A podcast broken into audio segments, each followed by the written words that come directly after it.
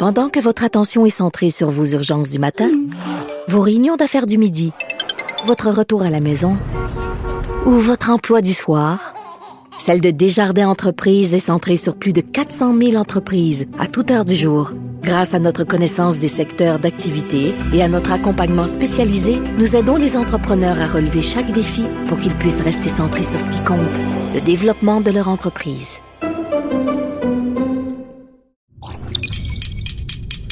Cube Radio.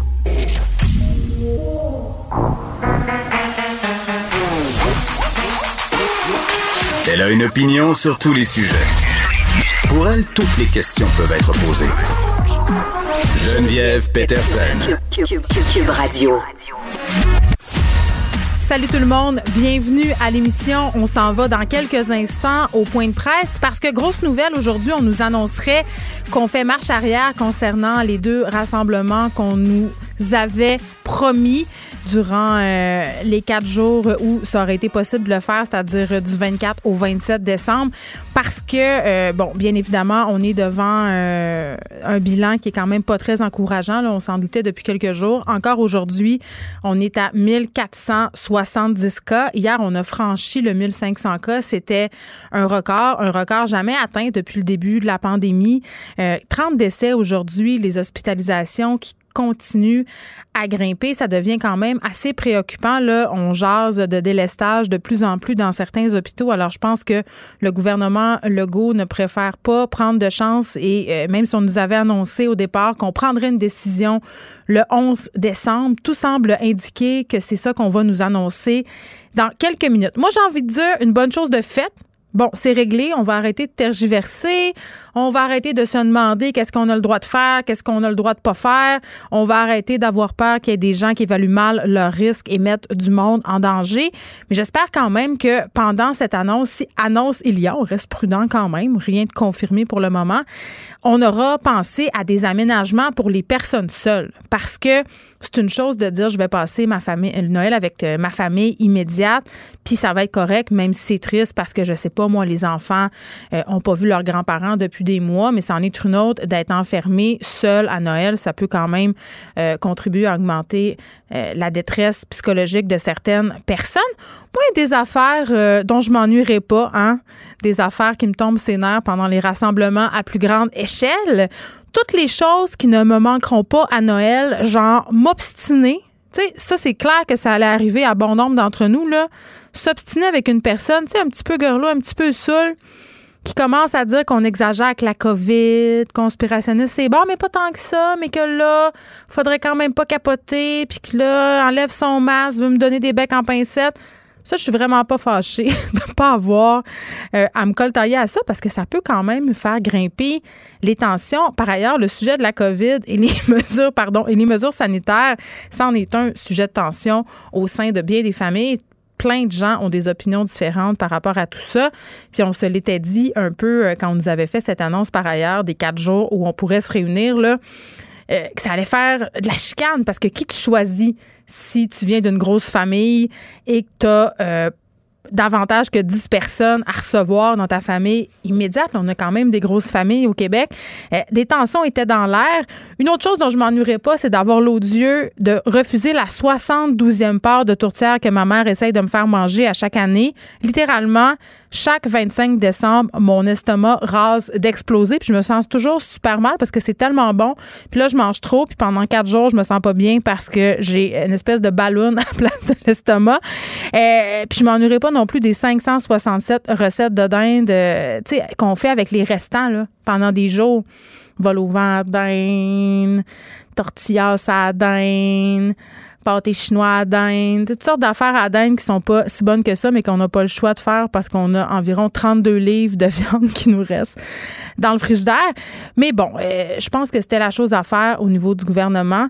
Je pense qu'on était rendu là et je pense vraiment qu'on aurait eu à payer le prix après les vacances des fêtes. Maintenant, est-ce qu'on va maintenir la décision par rapport à l'enseignement?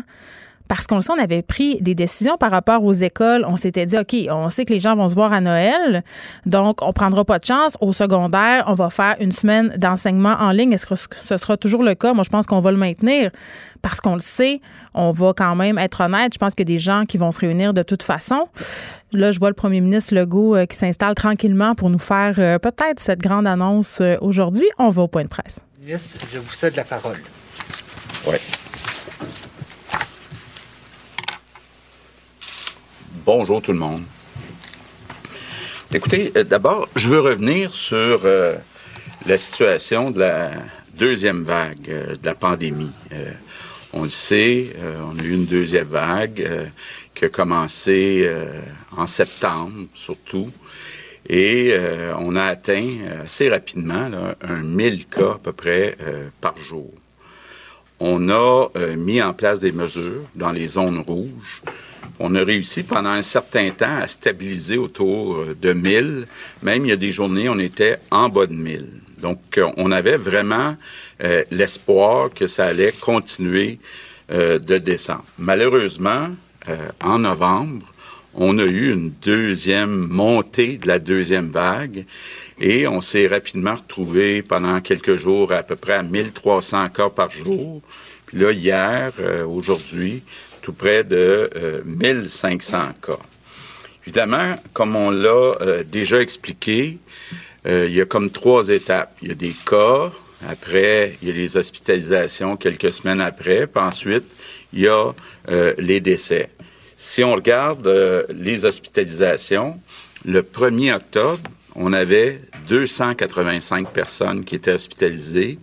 Le 1er novembre, on était rendu à 499. Puis aujourd'hui, on est rendu à 737. Donc, euh, on peut penser qu'avec la récente hausse des cas, les hospitalisations vont continuer d'augmenter. On vous l'a déjà dit, la situation dans certains hôpitaux est fragile. On atteint presque la limite de ce qu'on est euh, capable de faire. Donc, la capacité n'est pas euh, infinie. Puis évidemment, euh, là où on a le plus grand défi dans les hôpitaux, c'est le personnel. Les infirmières, les infirmières auxiliaires. On aura beau rendre le nombre de lits qu'on a besoin l'augmenter un peu partout. Il reste que on n'a pas euh, un personnel euh, qui est à l'infini. Donc, euh, en plus, la pandémie est là depuis neuf mois. Donc, on a du personnel qui est fatigué, je dirais même très fatigué. On est même rendu à 6600 employés qui sont soit en congé de maladie, soit en retrait préventif. 6600. C'est moins que la première vague, mais c'est quand même euh, beaucoup. Euh, quand on regarde les décès, ben, on a eu à peu près la, même progression. Le 1er octobre, on avait 9 décès en moyenne par jour. 1er novembre, on était rendu à 20 euh, décès par jour. Puis là, ben, aujourd'hui, on a 30 décès. faut relativiser, là, c'est 80% moins que ce qu'on avait euh, au moment du pic de la première vague. C'est surtout, il y a une baisse d'à peu près 80% même dans les CHSLD, c'est 90% de baisse euh, des décès, mais il faut tous convenir que 30 décès, c'est 30 personnes qu'on a perdues. C'est quand même grave. Évidemment, la seule consolation qu'on peut peut-être avoir, c'est quand on regarde ce qui se passe ailleurs. Bon, hier, on a continué de battre des records. D'abord dans le monde, 635 000 nouveaux cas, 12 300 nouveaux décès. Aux États-Unis, plus de 200 000 nouveaux cas, 2 800 nouveaux décès. Ça, si on fait une règle de trois, toute proportion gardée, c'est plus du double de ce qu'on vit ici euh, au Québec. Donc, quand même, le bon côté des choses, c'est que les efforts qu'on a fait ici au Québec nous ont permis de ne pas aller euh, voir une augmentation aussi exponentielle que ce qu'on voit, par exemple, aux euh, États-Unis. Donc là-dessus, moi, je veux remercier les Québécois, vous dire, vos efforts ont quand même donné des résultats. Donc, euh, quand on regarde la situation, ben, on est obligé de se rendre à l'évidence. C'est pas réaliste de penser qu'on va réussir à réduire la progression du virus de façon satisfaisante d'ici Noël. C'est pas réaliste. Et je le répète, on doit, quand on prend notre décision pour Noël, d'abord penser aux infirmières, penser au personnel qui est déjà fatigué. Il faut penser aussi à nos parents, nos grands-parents qu'on aimerait rencontrer à Noël. Il n'y a personne, je suis certain, au Québec qui veut regretter un peu toute sa vie d'avoir contaminé sa mère, son grand-père, euh, avec les conséquences possibles qu'on euh, connaît. Donc, je vous annonce aujourd'hui que les deux journées de rassemblement qui étaient prévues à Noël vont être annulées.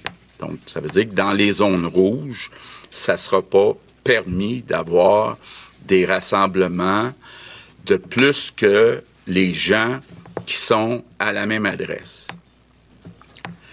Je vous rappelle par contre que déjà, c'est permis pour une personne d'aller visiter une personne seule. Donc, si on pense à sa mère, à son grand-père, les Québécois ont le droit d'aller visiter seul. Donc, il faut que le visiteur soit seul ou la visiteuse. Ils ont le droit d'aller voir. Puis même, j'encourage, je demande à tous les Québécois d'aller visiter des personnes qui sont seules. C'est dur, la pandémie, c'est encore plus dur dans le temps des fêtes d'être seul. Donc, aller une personne à la fois, visiter les personnes seules, évidemment, faites attention. Ça veut dire quoi? Bien, portez un masque, restez à deux mètres, puis idéalement, restez trop longtemps. Je veux aussi préciser que la décision euh, aujourd'hui, c'est une décision gouvernementale. Donc, ce n'est pas une demande de la euh, santé publique. C'est nous, euh, hier soir, qui avons pris cette décision en se disant faut être réaliste, faut protéger notre personnel. Évidemment, étant donné que c'est une mesure qui est plus restrictive, la santé publique est quand même d'accord avec cette proposition-là. Bon, je comprends qu'il y a beaucoup de Québécois, Québécoises qui doivent être déçus de l'annonce. Des gens qui voulaient voir leur famille, voulaient voir euh, leurs amis. Honnêtement, c'est pas une bonne idée. Ce qu'on voit, c'est que le virus, il est pas mal présent dans toutes les régions du Québec. Il est en forte hausse et il est dangereux. Il y a des conséquences qui euh, sont graves. Bon. L'autre chose que je veux dire, je réalise très bien que la décision qu'on prend aujourd'hui, c'est une décision qui est différente de ce qu'on vous a dit il y a deux semaines. Je comprends ça, là, et c'est un peu comme ça depuis le début de la pandémie. Les informations évoluent, puis on essaie de s'ajuster euh, euh, en prenant les meilleures décisions. D'ailleurs, je vais en profiter pour prendre une minute pour revenir sur les commentaires de certaines personnes de l'opposition aujourd'hui, de dire que je me donne une note parfaite là, pour la gestion de la crise. Je me donne pas une note parfaite pour la gestion de la crise. Ce qui est arrivé, j'aurais pu, j'aurais peut-être dû avoir plus d'expérience. Je vois des journalistes ici. C'est vrai que la question vient souvent dans les entrevues. C'est quoi votre bon coup? C'est quoi votre mauvais coup? J'aurais dû me préparer une réponse pour le mauvais coup. Bon, ben, là, je pourrais vous dire que si c'était à refaire, euh, ben, j'ouvrirais pas la porte à deux jours de rassemblement à Noël. Mais en même temps, bon, à l'époque, quand on a pris cette décision-là, on pensait sincèrement que c'était possible que la situation s'améliore. Donc, euh, ça, évolue euh, très rapidement, mais je veux juste vous dire, là, euh, je suis pas le genre de gars à penser qu'il est parfait. Euh, comme on disait dans le temps, les plus vieux, on s'en rappelait, comme Réal Giguère. mais je me remets en question à peu près à chaque nuit. Je me demande est-ce que j'ai pris les bonnes décisions?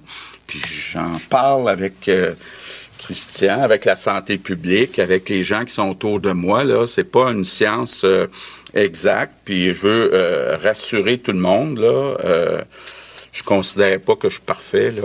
Loin de là. Mon épouse voudrait vous en ajouter là-dessus. donc, ce que ça veut dire, c'est que cette année, on va avoir un Noël qui est tranquille, qui va être tranquille. Faut essayer de prendre le bon côté des choses. On, n'aura pas de visite dans nos maisons. Donc, euh, quand on a une coupe d'années de plus, ça veut dire qu'on pourra faire des petites siestes, des sommes, comme on dit, dans l'après-midi après leur repas, lire des livres, toutes sortes de livres, et faire des Zooms, des Teams, euh, s'appeler au téléphone.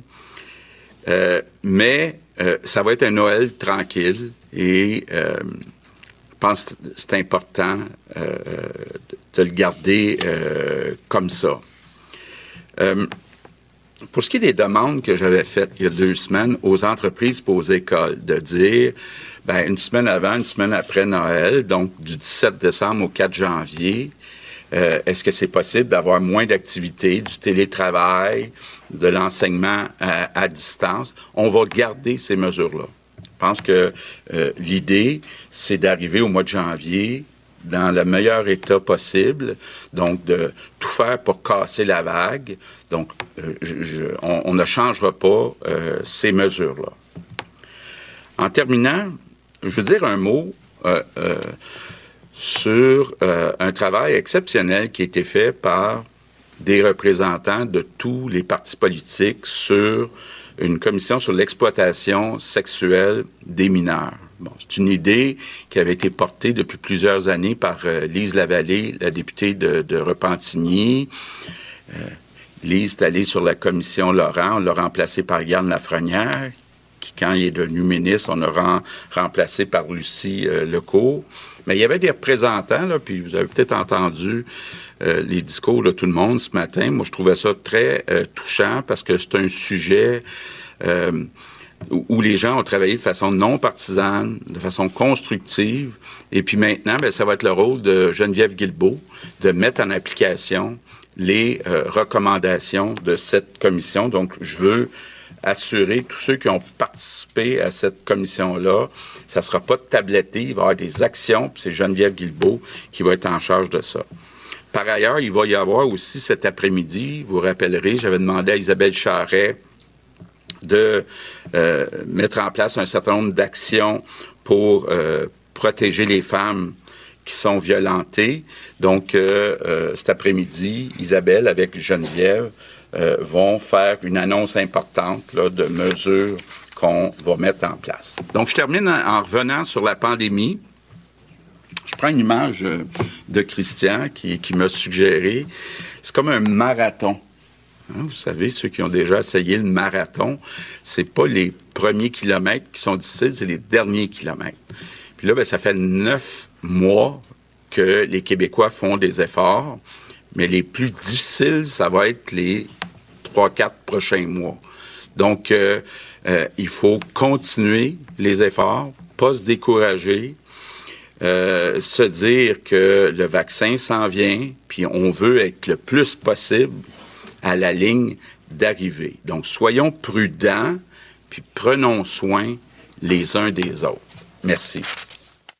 Bon, euh, sans surprise, on annule la possibilité de se rassembler en dehors de sa bulle dans les zones rouges. Bon, pour ainsi dire, c'est l'essentiel euh, du Québec et c'est pas le temps. Euh, si tu habites en zone rouge, tu t'en vas pas hein, dans d'autres zones parce que ça se peut, parce que les déplacements entre les régions demeurent déconseillés. Et vraiment, là, dès le départ, le premier ministre qui utilisait l'imparfait, ça regardait mal. on pensait que, on dit que, on nous a dit évidemment hier que la décision plutôt mardi, pardon, que la décision par rapport à Noël serait prise au regard de ce qui se passe dans le système de santé, hein, plus particulièrement les hospitalisations.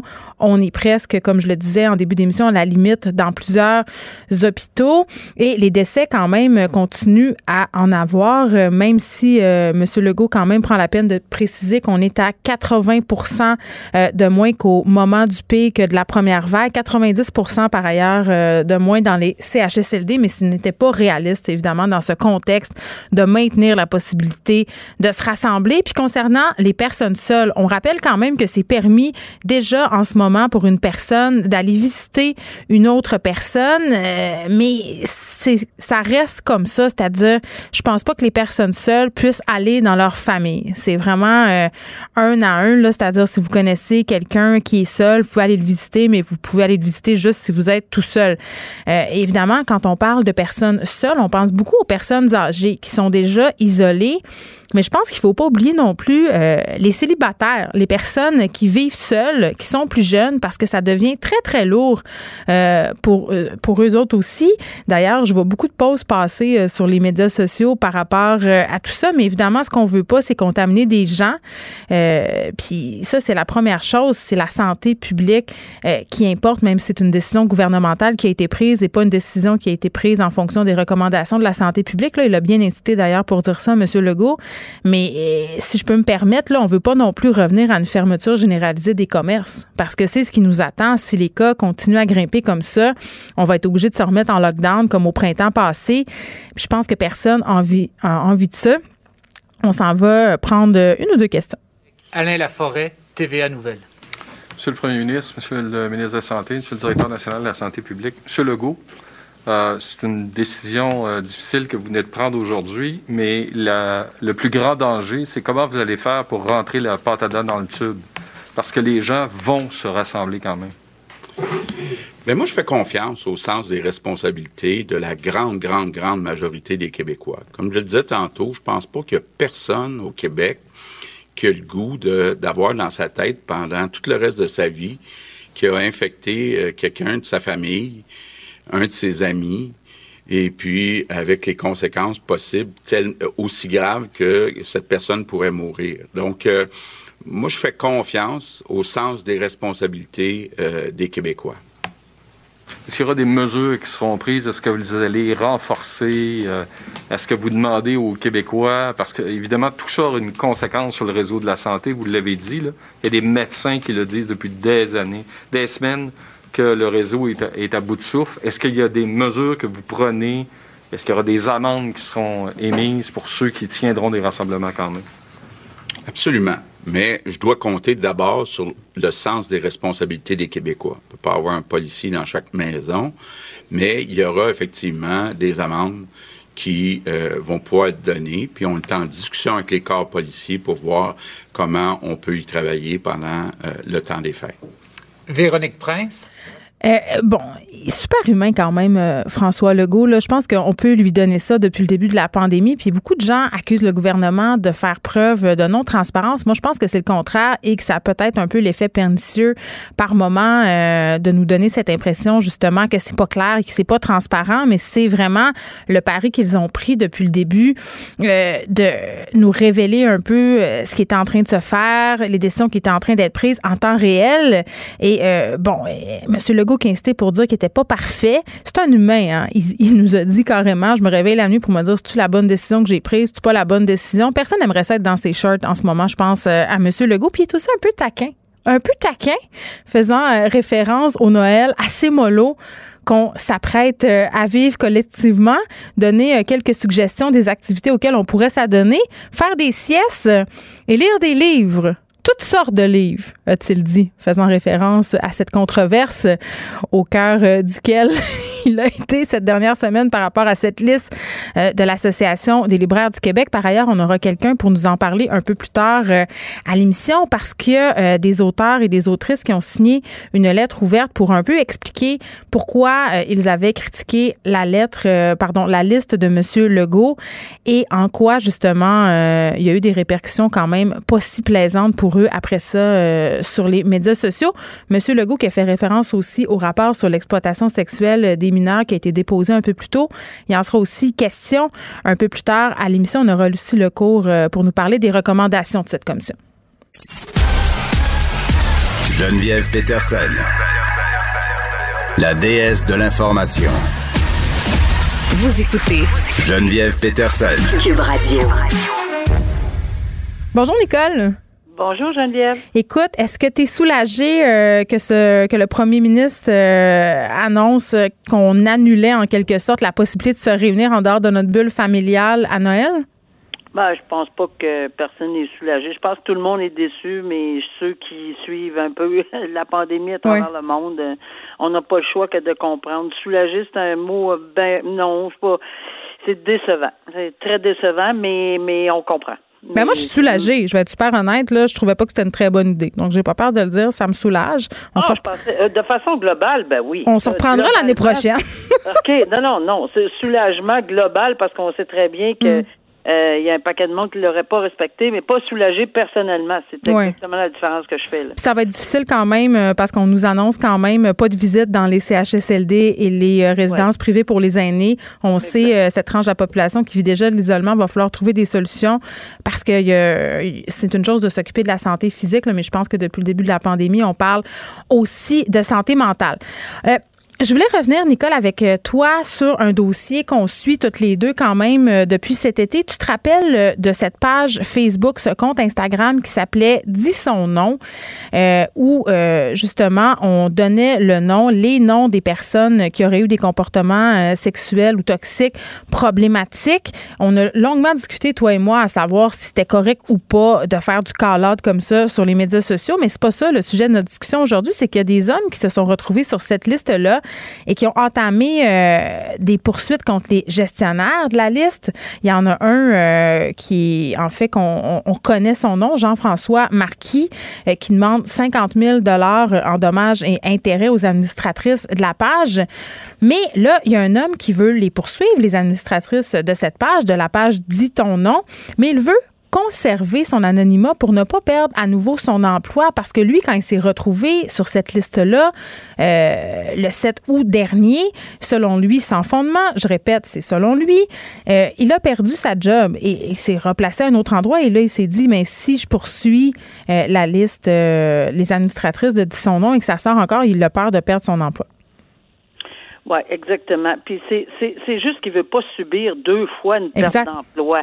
Alors, euh, c'est bien de le spécifier parce que et, et c'était ça le problème. Euh, c'est, c'est beau la dénonciation, mais il y a les conséquences énormes à ceci mhm. qui sont, puis on n'enlève rien aux, victimes potentielles.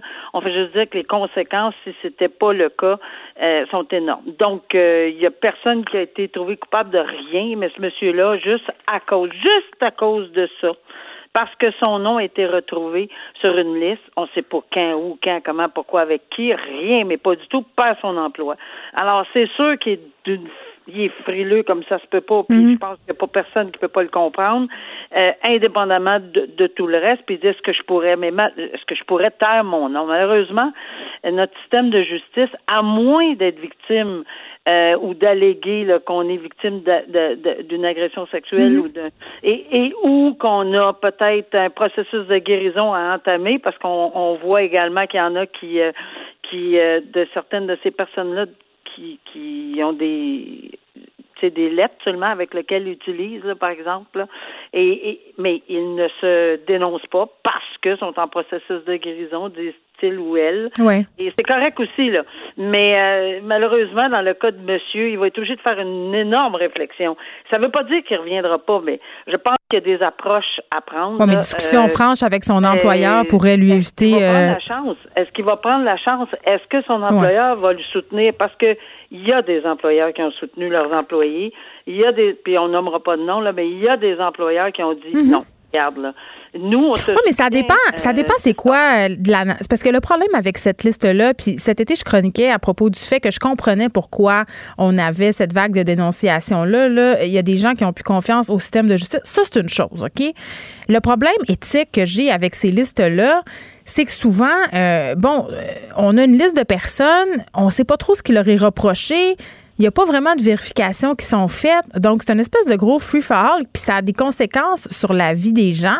Et je dis pas qu'il faut pas qu'il y ait de conséquences. Quand tu es un agresseur sexuel, euh, tu peux pas t'en tirer comme ça. Sauf que est-ce qu'une liste comme ça est la meilleure façon, entre guillemets, pour justement se faire justice? Ça, ça pose quand même beaucoup de questions. Ben, ça pose beaucoup de questions, on n'est pas toujours sur la même longueur d'onde, parce que je me souviens quand tu avais dit, bon, il y, a, tant de pourcents, etc., ben, moi, c'est pas les données que j'ai, là. Puis, les causes qui sont devant les tribunaux, là, puis je te l'avais dit, tu avais fait ta vérification. Oui, à propos euh, du fait qu'il y avait seulement 3% des accusations qui sont des fausses accusations, mais c'est pas les accusations euh, seulement de nature sexuelle, c'est que les... Non, non, non, mais il y a, y a plus que ça. Il faut dire qu'il y a 45, il y a 55 des causes qui sont devant les tribunaux où il y a des où, il y a des résultats positifs. moi, je, je Mais ça, c'est important qu'on le dise. Moi, je pense que ben, c'est là-dessus qu'il faut tabler, de dire que souvent, ça se passe bien. Ça a changé. Ben, moi, je veux référer les gens là au, euh, ce que ce que le DPCP quand euh, cet été le DPCP a, a fait une sortie qui encourageait les victimes d'agressions sexuelles à porter plainte puis donnait des résultats. Puis c'est là-dessus parce que j'avais pas ça devant moi là, la semaine lorsqu'on s'en était parlé mais je l'ai retrouvé. Puis effectivement, il y a, il y a euh, ce que la procureure de la couronne disait, c'est que bon an, mal an, les statistiques qu'elle avait eues, là, c'est qu'il y a un taux de condamnation de plus de 50% environ 50 à 55 Puis les juges sont vocaux là, à cause de la Refrizen. À go, euh, c'est plus toléré comme avant. Là. Ah, ben pas pour les enfants, là, c'est sûr, sûr, sûr. Mais c'est sûr qu'il y a encore une frilosité, ça j'en conviens, pour toutes sortes de raisons. Puis c'est pas toujours parce qu'ils n'ont pas confiance au système judiciaire. Moi, je sais d'emblée là qu'il y avait, je te dirais souvent, mettons, je vais mettre un chiffre là, il y avait cinq dossiers d'agression sexuelle dans une de, ou de, de violence conjugale ou, ou, euh, surtout là dans une semaine, puis souvent, surtout en matière de violence conjugale, pas d'agression sexuelle, mais de violence conjugale, on retirait la plainte. Euh, puis il n'y avait pas le. Mais après ça, on peut se questionner sur les raisons pour lesquelles on retire la plainte, là. C'est ça, c'est parce que, regarde, les raisons leur appartiennent. Avant, je te cacherai pas que les procureurs de la Couronne demandaient des condamnations d'emprisonnement jusqu'à temps qu'ils témoignent. Là, en matière de violence conjugale, on a passé outre ça, et maintenant, on veut pas les victimiser. Mais de toute façon, il y a, y a, plus de résultats qu'on pense positifs à la Cour. Malheureusement, je suis contente que le DPCP ait fait cette sortie-là cet été, mais on semble oublier là, que ça existe, ces statistiques. Non, mais je pense qu'il faut, il faut, il faut le répéter. Je pense qu'il faut donner euh, aussi euh, peut-être des références on parle souvent, toi et moi, de jury pop. Je pense que la société, quand même, est en train de s'ouvrir. Il y a des changements qui sont en train de s'opérer. Il y a une véritable volonté politique. Puis je pense que c'est notre responsabilité de tabler là-dessus et de donner confiance aux gens. Véritablement, oui. Euh, une église de Montréal qui fait jaser. C'est près de chez nous, euh, ça, Nicole, dans le quartier Saint-Michel. Une église qui est devenue euh, un espèce de refuge pour la communauté anti-masque. Euh, on tient là-bas des réunions, des messes, on, bafoue le décret sanitaire et le SPVM ne peut pas euh, y faire grand-chose. Puis, tu sais, quand je dis qu'on tient des réunions, là, il y a des figures importantes du mouvement anti-masque, Alexis Cossette Trudel, et aussi cet ex-policier de Laval, Maxime Ouimet, euh, qui est aussi connu sur Facebook sous le pseudonyme le policier du peuple pour le peuple ou quelque chose comme ça. Là. Euh, ils se réunissent là en déprite aussi et font euh, des espèces de d'allocutions anti-masque et on peut rien faire à cause de l'article 176 du Code criminel. C'est quoi cet article-là, Nicole? Ça, c'est que c'est un article qui interdit à quiconque, euh, c'est sous peine d'un emprisonnement, mais c'est mm. tellement jamais, jamais utilisé, j'ai jamais vu ça de ma vie, là, de gêner un officiant dans la célébration d'un service religieux ou spirituel ou de faire volontairement quelque chose qui en trouble l'ordre ou la. Bon, euh, solennité. Ils affichent ça dans leur porte. Ils l'ont trouvé, cet article-là. Sauf que ce n'est pas à eux de décider si oui ou non il va y avoir des accusations contre quiconque, policiers et autres. Je comprends les, policiers, là. On, on, doute même pas, là. Euh, je comprends très bien qu'ils sont frileux là-dessus, mais c'est le DPCP qui décide de déposer, que ce soit contre un policier. Oui, mais les policiers pourraient se faire poursuivre euh, au civil, c'est ce qu'on dit. Ben, au civil. Tu sais, il y a. Oui, puis est-ce qu'à ce, moment-là, on ouvrirait la porte, parce qu'au civil, c'est pas tout à fait la même chose, Oui. Euh, est-ce qu'on n'ouvrirait pas la porte à ce moment-là à dire on est en pandémie, puis je veux dire, il y a, plusieurs peut-être portes de sortie, mais il n'y a pas personne qui semble vouloir aller là. Puis je pense qu'en quelque part, il y a plusieurs auteurs ou articles ou professionnels en droit qui disent, regardez, le don, don, on veut vraiment pas leur donner tant de publicité que ça. Non, c'est pour ça que je nomme pas l'endroit. Où c'est euh, Est-ce que euh, tu sais c'est pas vraiment c'est pas vraiment quelque chose là. Ils veulent peut-être euh, puis je lisais de, de, une une professeure de l'université de droit de l'université de Montréal qui hmm. disait peut-être qu'ils veulent être se, positionner en martyr là puis en fait tellement qu'il y en a un qui dit j'ai assez hâte d'avoir un, un, billet d'infraction. Mais oui, on a hâte puis puis on a hâte que ces euh, ces épais là que sont Alexis Cossette Trudel et autres personnes qui font la promotion des théories du complot de QAnon et répandent euh, des balivernes anti-masques se fassent attraper hein, et euh, paient aussi euh, des conséquences. Il y a un autre article apparemment là, puis que je suis allée vérifier également, qui, qui pourrait leur permettre euh, lorsque c'est dans l'intérêt public, mais c'est tous des points très pointus. Tu leur enverras ça. Tu leur enverras ça, Nicole. Il faut qu'on se laisse. C'est ça qu'ils veulent. Alors, euh, plus on en parle, mieux c'est pour eux autres. Enfin, regarde. On nomme pas l'Église. On nomme pas l'Église. Merci, euh, Nicole. On se parle demain. Merci beaucoup. Bye. Joignez-vous à la discussion. Appelez ou textez le 187 Cube Radio 1877 827 2346. Hello. Les deux journées de rassemblement qui étaient prévues à Noël vont être annulées. Donc, ça veut dire que dans les zones rouges, ça ne sera pas permis d'avoir des rassemblements de plus que les gens qui sont à la même adresse. Je vous rappelle par contre que déjà, c'est permis pour une personne d'aller visiter une personne seule. Annonce faite aujourd'hui, donc, plutôt que le 31 décembre, parce que ce n'était pas réaliste de s'attendre à voir les conditions euh, pour avoir des rassemblements être remplis. On en parle avec Benoît Barbeau, virologue, professeur des sciences biologiques à l'UQAM. Monsieur Barbeau, bonjour. Bonjour, Mme Présidente. J'imagine que vous n'êtes pas étonné par cette annonce. Non. euh, oui et non. Non, dans le sens que je croyais que le gouvernement avait pris une décision qui était risquée euh, dès le départ et en même temps, lorsqu'il parlait du fameux quatre jours et qu'on ne mettait aucune balise, qu'on suggérait aux gens de se réunir, après coup même de dire qu'on va limiter à deux rassemblements. Euh, encore là, il y avait un risque. Vous savez, je veux dire, ça prend une personne, puis euh, vous avez une multitude de, un nombre assez important de personnes qui pourraient mm. être infectées par la suite qui m'a surpris, c'est que si rapidement ils sont revenus finalement complètement sur leur décision. Euh, et euh, ce, ce qui est dommage, c'est qu'il est certain que les Québécois, quand même, euh, voyaient cette ouverture-là, du moins comme étant quelque chose d'assez réjouissant, qui, qui, avait probablement déjà commencé à préparer des, des soirées, tout ça comme ça. Alors, ce sera un coup dur, je veux dire, plutôt que de tout simplement s'en être retenu dès le départ hmm. À une, une, une, demande aux Québécois de rester justement, de continuer dans la même ligne avec les mêmes mesures. Hmm. Ils ont ouvert tout simplement la porte très grande et un peu comme d'autres décisions, on dirait que là, sont obligés de, revenir sur leur pas et de revenir à la case zéro, ce qui est vraiment pas très stratégique, je considère c'est comme si euh, ils avaient mal géré nos attentes. Et là, tout à coup, germé dans notre esprit cette idée euh, de pouvoir possiblement se réunir euh, en famille à Noël. Là, maintenant que l'idée elle est implantée, est-ce que on pourrait penser qu'il y a des gens qui vont quand même se réunir, vont, vont se dire, écoutez, là, je veux bien croire que la majorité des gens le feront pas, mais nous, on va le faire, puis ça va être correct, puis personne ne va le savoir? Ben, moi, moi, je, je suis pas, je suis pas un expert dans, dans la psychologie des gens, mais c'est certain que plutôt que d'avoir dès le départ, et ça c'est mon opinion personnelle, plutôt que mhm. dès le début d'avoir dit non, le temps des fêtes, malheureusement, étant donné la situation actuelle, le nombre de cas d'infection qu'on voit par jour, de dire on va sacrifier ce temps des fêtes, mais on va avoir quelque chose de de, plus normal, sinon totalement normal l'année prochaine. Hmm. Il a comme créé cette, cette attente. Et en effet, il y a probablement des gens qui vont se dire que euh, on a déjà prévu des, réunions de famille, puis donc euh, on va on va aller de l'avant, puis on va faire attention. De toute façon, on allait faire attention.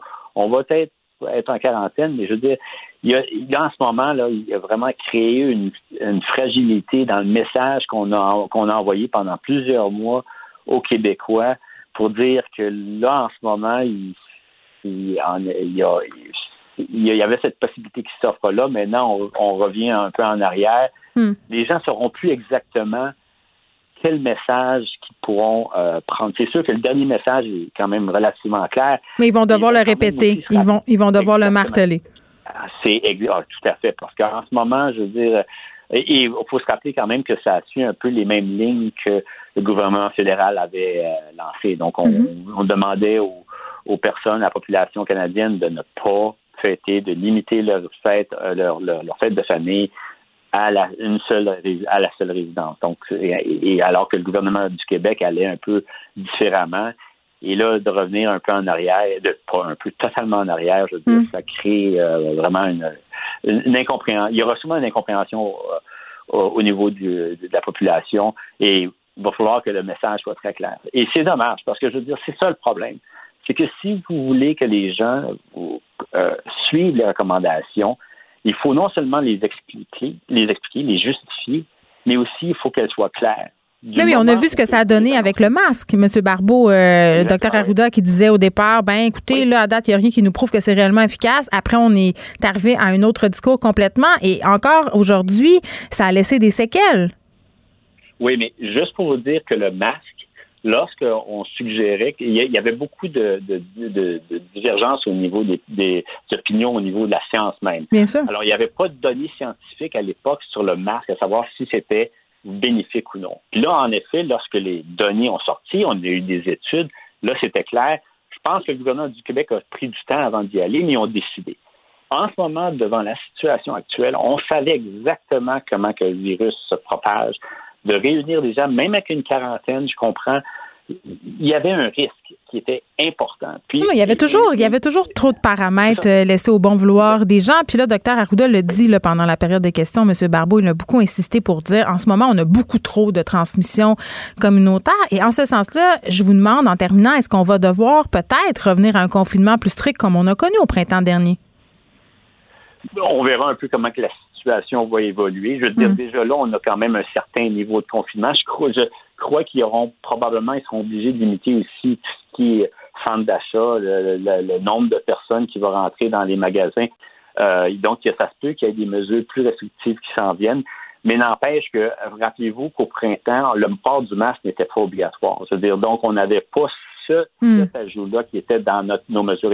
le masque fait une nette différence. Ça qu'on peut espérer que le temps des fêtes ainsi que la, période hivernale va être sûrement euh, va être un, temps qui va être fragile au niveau de la transmission du virus. Mais là, avec l'arrivée justement des températures plus chaudes, avec le début du printemps, je crois que les mesures restrictives pourront être un peu moindres et puis on peut espérer qu'en même temps, avec la venue d'un vaccin ou de quelques vaccins, eh bien, on va continuer justement à avoir des mesures moins restrictives jusqu'à, on espère, l'été où que l'on pourra vivre une, période estivale beaucoup plus normale. Oui, comme le soulignait euh, François Legault, faisant référence à une image euh, de Christian Dubé, ce sont les derniers kilomètres du marathon qui sont euh, les plus difficiles. Benoît Barbeau, merci, virologue, professeur en sciences biologiques à l'UQAM. Pendant que votre attention est centrée sur vos urgences du matin, vos réunions d'affaires du midi, votre retour à la maison ou votre emploi du soir, celle de Desjardins Entreprises est centrée sur plus de 400 000 entreprises à toute heure du jour. Grâce à notre connaissance des secteurs d'activité et à notre accompagnement spécialisé, nous aidons les entrepreneurs à relever chaque défi pour qu'ils puissent rester centrés sur ce qui compte, le développement de leur entreprise.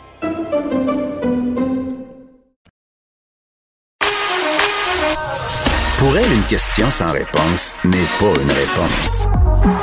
Geneviève Peterson. Cube Radio. On revient sur cette commission spéciale sur l'exploitation sexuelle euh, des mineurs. On a déposé le rapport ce matin. On en discute avec la présidente de la commission, Lucie Lecourt, qui a succédé à Yann Lafrenière, qui est maintenant ministre responsable des Affaires autochtones. Madame Lecourt, bonjour. Bonjour. Bon, euh, je souligne au passage euh, tantôt que M. Legault a insisté en point de presse euh, sur le fait que le rapport ne serait pas tabletté. J'étais quand même très, très contente d'entendre ça, comme beaucoup de gens, je pense, parce que l'exploitation sexuelle des mineurs, c'est un sujet qui est très, très préoccupant. Ça existe depuis toujours et ça va exister encore, malheureusement. Une des recommandations, c'est euh, de revoir le programme d'aide sociale en modifiant la loi sur l'indemnisation pardon, des victimes d'actes criminels euh, pour y ajouter le proxénétisme et la traite euh, des personnes. Pourquoi ce n'était pas déjà fait avant, selon vous? Ben, écoutez, nous, on est arrivé quand même au gouvernement il y, a, il y, a, deux ans maintenant. La commission, elle a été instituée il y a 18 mois. Donc, assez rapidement après notre arrivée notre arrivée au pouvoir. Mm. Et euh, c'est une des premières recommandations en, réalité qu'on a rédigées lorsque mm. euh, le, le, temps de faire la rédaction du rapport est arrivé, parce qu'on se l'est fait dire évidemment à, à plusieurs reprises. Mais l'ensemble, je vous dirais, pardon, l'ensemble des 58 recommandations, comme je l'ai dit tout à l'heure, sont, sont, vraiment imbriquées les unes dans les autres et ce sont des recommandations qui, qui sont réalisables. Euh, oui, j'ai remis tout de suite après, euh, lorsque l'ensemble des, des 125 députés ont été mis au courant, le rapport a été déposé, j'ai donné, euh, le, avec toute la distanciation possible, j'ai donné le rapport au premier ministre euh, au nom de l'ensemble des, des 16 membres pour que pour que ce soit vraiment clair que c'est une priorité. Hmm. Puis on a même fait une motion sur le fait que c'est une ça va devenir une priorité nationale.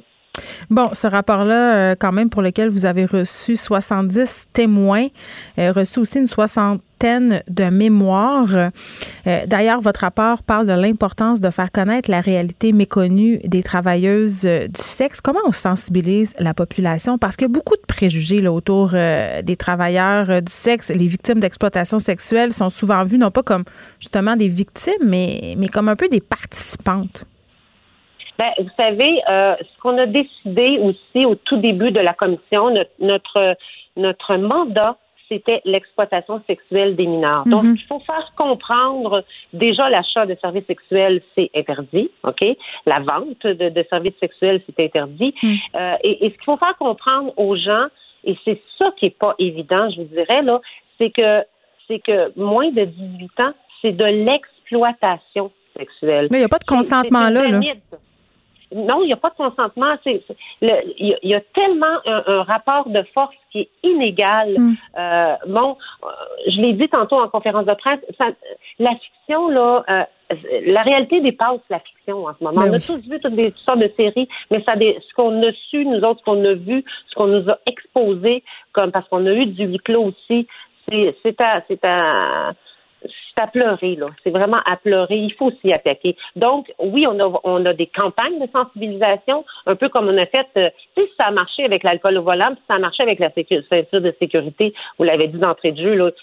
On n'est pas, on se met pas la tête dans le sable, on va en, échapper. Mais je pense que tout le monde sait que euh, on peut pas prendre l'alcool, euh, on peut prendre l'alcool et le volant en même temps. Tout le monde sait qu'il faut porter sa ceinture de sécurité.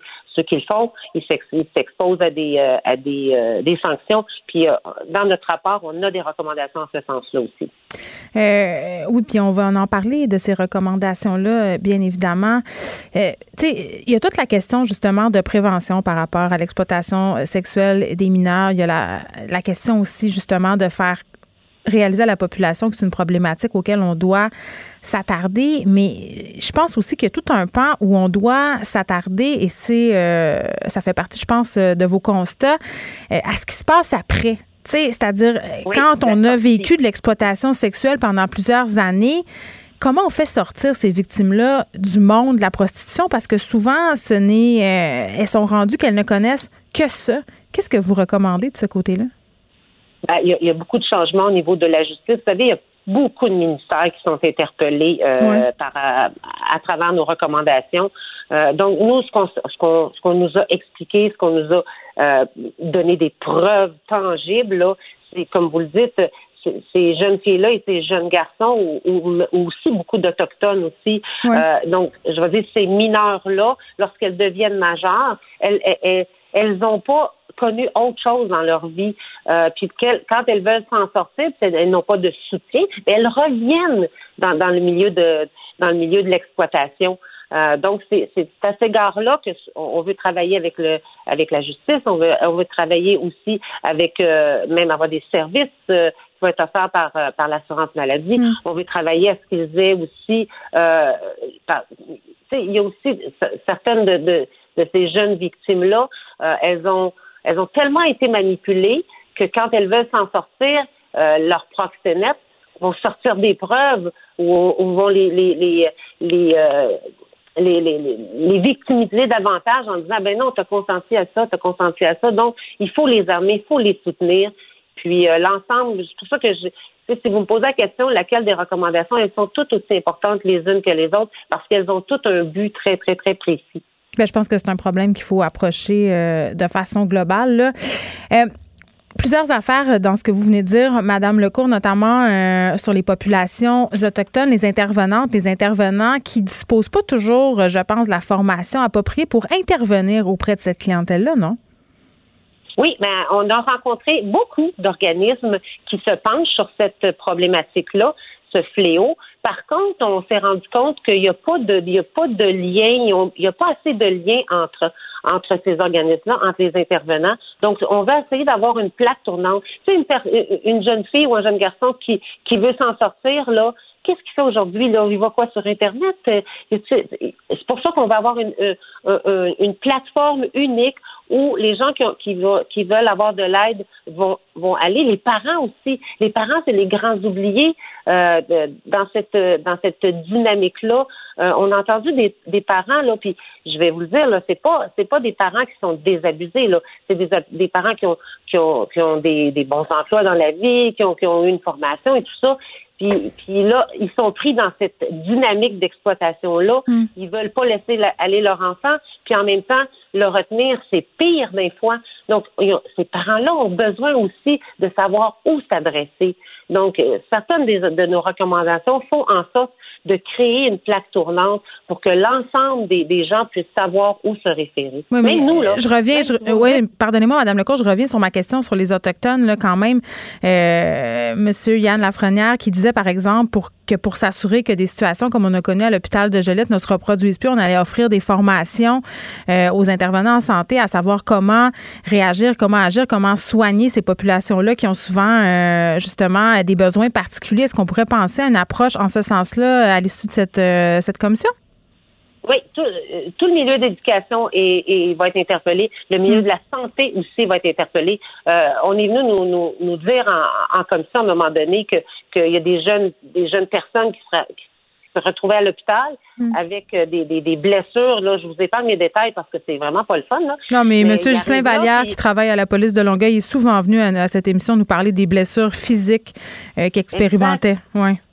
Puis si euh, ils diront pas ce qu'ils subissent, hmm. mais il faut que le personnel pose des questions. sais. Donc c'est toute une toute une façon de revoir l'approche de ces de, de ces victimes là pour hmm. qu'elles puissent s'en sortir.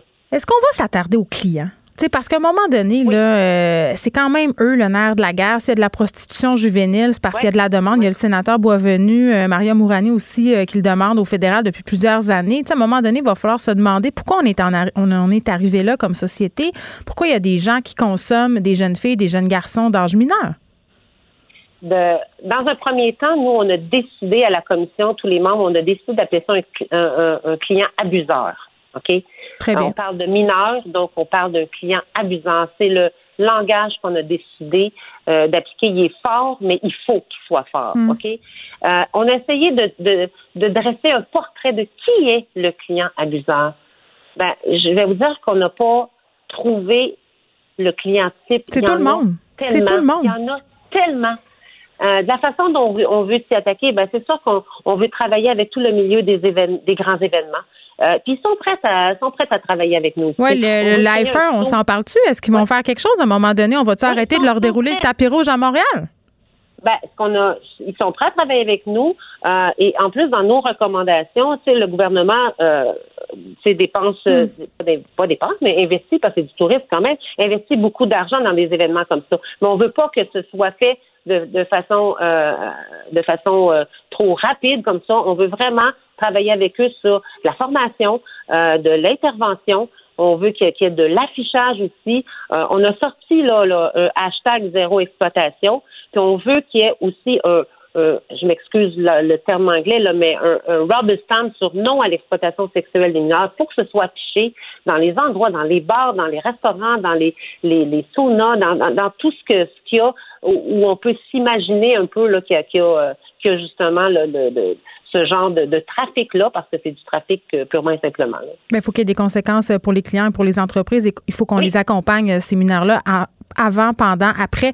Lucie Lecourt, merci, président de la Commission spéciale sur l'exploitation sexuelle des mineurs, qui a déposé son rapport ce matin. Pendant que votre attention est centrée sur vos urgences du matin, vos réunions d'affaires du midi, votre retour à la maison ou votre emploi du soir, celle de Desjardins Entreprises est centrée sur plus de 400 000 entreprises à toute heure du jour.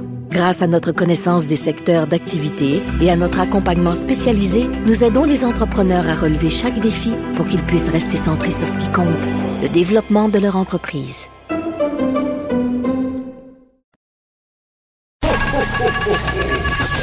Geneviève Peterson. Une animatrice pas comme les autres. Cube Radio. Le, commentaire de François Lambert, un dragon pas comme les autres. Salut François. Salut. Bon, on se parle euh, d'une gang de monde, un trio qui serait sous la loupe de l'autorité des marchés financiers.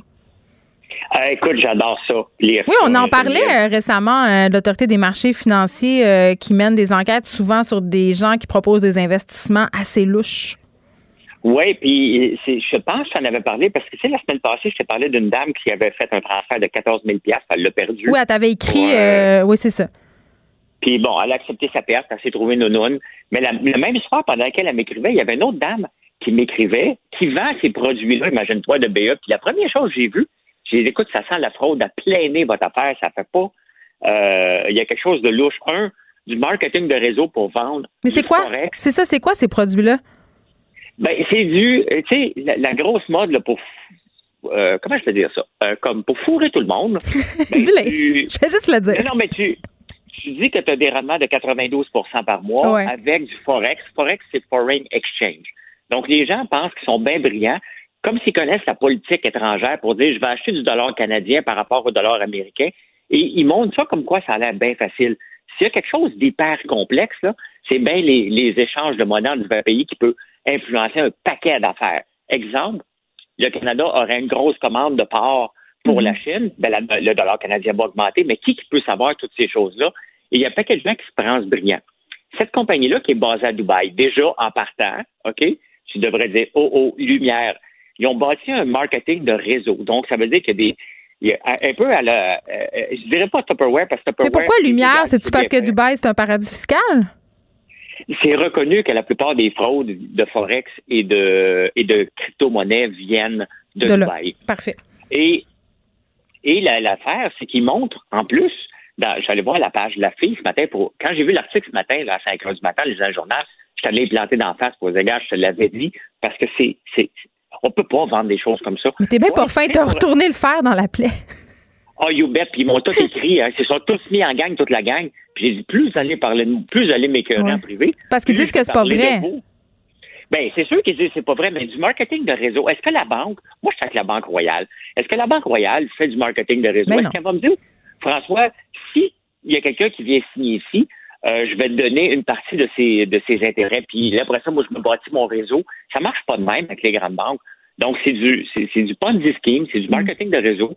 Et, euh, non, mais c'est pas, excuse-moi de t'interrompre, François, mais B-Factor, là, quand même, là, euh, ils se sont un peu rebrandés parce que euh, ils avaient eu justement mauvaise presse, s'étaient mis à opérer sous le nom de Mielus. Puis, ce qui est vraiment préoccupant, c'est qu'on essaie d'attirer des jeunes avec des vidéos sur les médias sociaux. Puis, tu sais, on le sait, parfois, les jeunes, on manque d'éducation financière. Ça arrive, tu sais. Donc, on se fait avoir.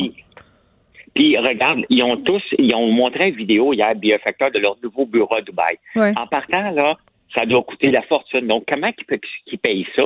Ben, avec l'argent qu'ils ont. C'est complètement débile. puis là, ils partagent tous entre eux autres pour dire, regarde la belle compagnie pour laquelle on travaille. Non, non. Vous prenez l'argent des épargnants pour l'envoyer à une bande de gars à Dubaï qui, euh, qui, qui, veut placer son argent d'ici dans les mains de quelqu'un qui n'est pas reconnu par l'OMF pour que cet argent-là parte à Dubaï. Juste regarde le scénario, Geneviève. Mm. Ça me brûle en dedans comment les gens peuvent être naïfs, puis comment les gens qui prennent cet argent-là euh, mais c'est parce qu'il n'y en a pas de miracle. Direct qu'en partant, là, quand ça a l'air trop facile et lucratif, puis pas compliqué, puis qu'on vous promet du rendement absolument incroyable, ben ça devrait sonner des cloches parce que, justement, des miracles, ça n'existe pas. Oui. Des miracles, ça n'existe pas. Puis il y a beaucoup de gens qui veulent faire ce qu'on appelle le forex, qui veulent faire de la crypto-monnaie. Ça fluctue euh, comme comme le, comme du vent. Ça s'en va à gauche, ça s'en va à droite. Tu tu peux pas le prévoir. Tu es dans un, un ouragan. Et c'est très choquant de voir ça, euh, que les gens, sans licence de l'AMF, tu sais, moi, je me le fais demander à tous les jours. Hey, gars, je vais te donner de l'argent, tu le placerais-tu pour moi? Je réponds non, non, non. C'est tellement facile de pouvoir bénéficier de la naïveté des gens, là je pourrais ramasser des centaines de milliers de dollars mais c'est sûr, mais parce que tu, mais tu pourrais abuser de la confiance des gens, tu sais, puis c'est ça qui. Je pourrais tout prendre ça puis me sauver mais ça se fait pas. Mais il y a des gens qui le font. Oui, mais on, revient toujours à ça. On manque d'éducation financière. On est dans des situations parfois où on vit de la précarité financière et on cherche des solutions rapides et faciles pour se refaire. Et quand quelqu'un arrive, un beau parleur ou une belle parleuse, hein, parce que ça existe aussi, fait miroiter des belles affaires, mais ça arrive qu'on se fasse prendre. Donc, c'est important euh, euh, qu'on en parle et c'est important. Non, non, puis c'est important avant. Parce que... Oui la, fille qui me. Moi, c'est une fille là, qui m'a approché pour dire mhm. Viens écouter la conférence de notre euh, Jean Gourou. Puis je te l'ai ramassé tout de suite. Les coachs, les fameux coachs financiers. Ça aussi. Euh, non, non, mais il l'appelle plus que comme bien écouter. Le, le, honnêtement, je veux dire que ça sent pas bon. Et j'espère que les gens qui nous écoutent hmm. vont le savoir. Donnez votre, votre pièce que vous avez gagnée, OK? Que vous avez déjà donné un dollar au gouvernement. Il vous en reste une pour vous. Cette pièce-là, là, protégez-la. OK? Vous êtes mieux de la garder dans un bas de laine que d'aller la risquer pour aller faire 50 cents de plus. Il faut, éduquer les gens pour vue financièrement. Mais oui, j'arrête pas de le dire. Au pire, à, à banque, il n'y a rien de mieux qu'avoir un, 0,5 que d'en perdre 100% ben, En tout cas, la, madame qui a perdu son 14 000, elle aurait peut-être fait 14 200 Elle aurait eu 200 de plus. OK. Un prêt à l'hôtel de Charles Sirois, qui est un des cofondateurs de la CAC. Oui on veut pas être euh, cynique, on veut pas amener le. Ben non, c'est pas de favoritisme, mais tu sais, bon, les hôtels en ce moment en arrachent. Puis mhm. lui a un prêt. On parle de Charles Sirois, là. C'est un des milliardaires de la province. Le château Mont-Saint-Anne, 1,7 million. Exact. Donc, euh, qu'est-ce que tu veux qu'on dise à ça? Comment, comment veux-tu que les partis d'opposition ne mordent pas après ça. Oui, mais en même temps, s'il est propriétaire, attends, François, s'il est pas, je vais me faire l'avocat du diable un peu, là, s'il est propriétaire d'un hôtel, euh, même si c'est l'un des fondateurs de la CAQ, il a droit à l'aide financière comme tout le monde. Oui, oui, mais encore là, on en a parlé. T'as pas l'air d'accord. non, mais qui doit avoir l'aide financière? Est-ce que les grands financiers qui prennent des risques d'affaires, puis il y en a qui sont très payants, puis il y en a qui sont moins payants, est-ce qu'ils ont besoin d'aide? La réponse, elle est non faut commencer à donner notre argent à ceux qui sont dans le besoin. Hmm. Charles Sirois, c'est un maudit bon gars, là. Faut pas y enlever, c'est une bonne personne. Mais est-ce qu'il a besoin d'avoir de l'argent? La réponse, elle est non. Oui, puis quand même, attends, l'autre actionnaire euh, de cet endroit-là, c'est Henri Arroy. Euh, PDG, ex-PDG de la Société générale de financement. C'est une ancienne société d'État.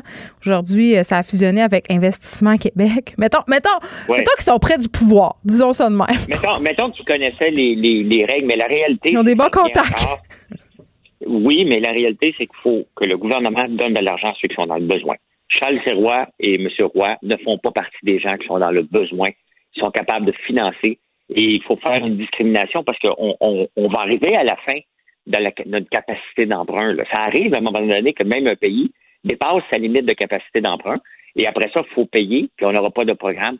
C'est c'est presque indécent de voir ça, parce que le, petit hôtel, le petit motel, peut-être, lui, va en avoir besoin. Mais il faut regarder les finances des gens et dire, regarde, toi, tu n'as pas besoin. OK? Désolé, mais on va. La même chose que les riches payent plus de taxes que les autres, ben, on, on, accepte ça dans notre société. Là. C'est pas comme, OK, tu gagnes un million, ben, regarde, tu utilises pour 50 000 de route, ben, tu vas payer la même chose que celui qui en gagne 50 000. On accepte ça. On accepte ça que les plus riches, par leur force de pouvoir d'achat, vont acheter des maisons plus grandes, donc mm. une taxe de bienvenue plus élevée, des taxes municipales plus élevées. Mais aussi, le plus riche doit faire aussi sa part et dire, moi, je ne prendrai pas ça parce que le peuple en a plus besoin que moi. Le Legault a dit qu'il n'était pas au courant quand même de, ce, de ce, cet octroi de prêt à cette entreprise, mais quand même, il n'est pas impliqué dans l'octroi de prêt aux entreprises personnellement non plus. Non, mais c'est ben, bien évident, mais tu sais, admettons, là, on, jase pour jaser. Mm-hmm. Charles Sirois se présente pour avoir un prêt. Qu'est-ce qu'il va? Le monde va dire, hey boy, c'est le chum à Legault, il a fondé. Ouais, ils sont, il dit non. Peut-être que Legault. Tu sais, il y a des suppositions. C'est des humains là, qui sont derrière ça. Je ne ben, je dis pas que c'est un conflit d'intérêt, mais il y aurait peut-être apparence de. Tu sais, ça, ça, ça a l'air spécial. Ça a l'air spécial, mais la réalité, c'est qu'il faut prêter aux entrepreneurs, aux gens qui n'ont pas la capacité de se revirer de bord. Charles Sirois peut se revirer de bord quand il veut. Il est milliardaire, il y a plusieurs entreprises. Ça l'a à mal été. Ben, qui prennent, qui prennent ces fonds d'une autre entreprise qui hmm. vont bien. C'est comme ça qu'on doit voir notre économie. On ne peut pas aider tout le monde et certainement pas euh, un gars comme Charles Sirois. Puis ça n'enlève rien à la personne que j'adore. Je l'aime, Charles Sirois. Je trouve que c'est un bâtisseur au Québec. C'est un gars qui a fait des belles choses au Québec, mais il ne méritait pas ça. On termine euh, avec une saga qui touche un ex-gagnant d'occupation double, Adamo, qui fait maintenant euh, carrière dans le hip-hop.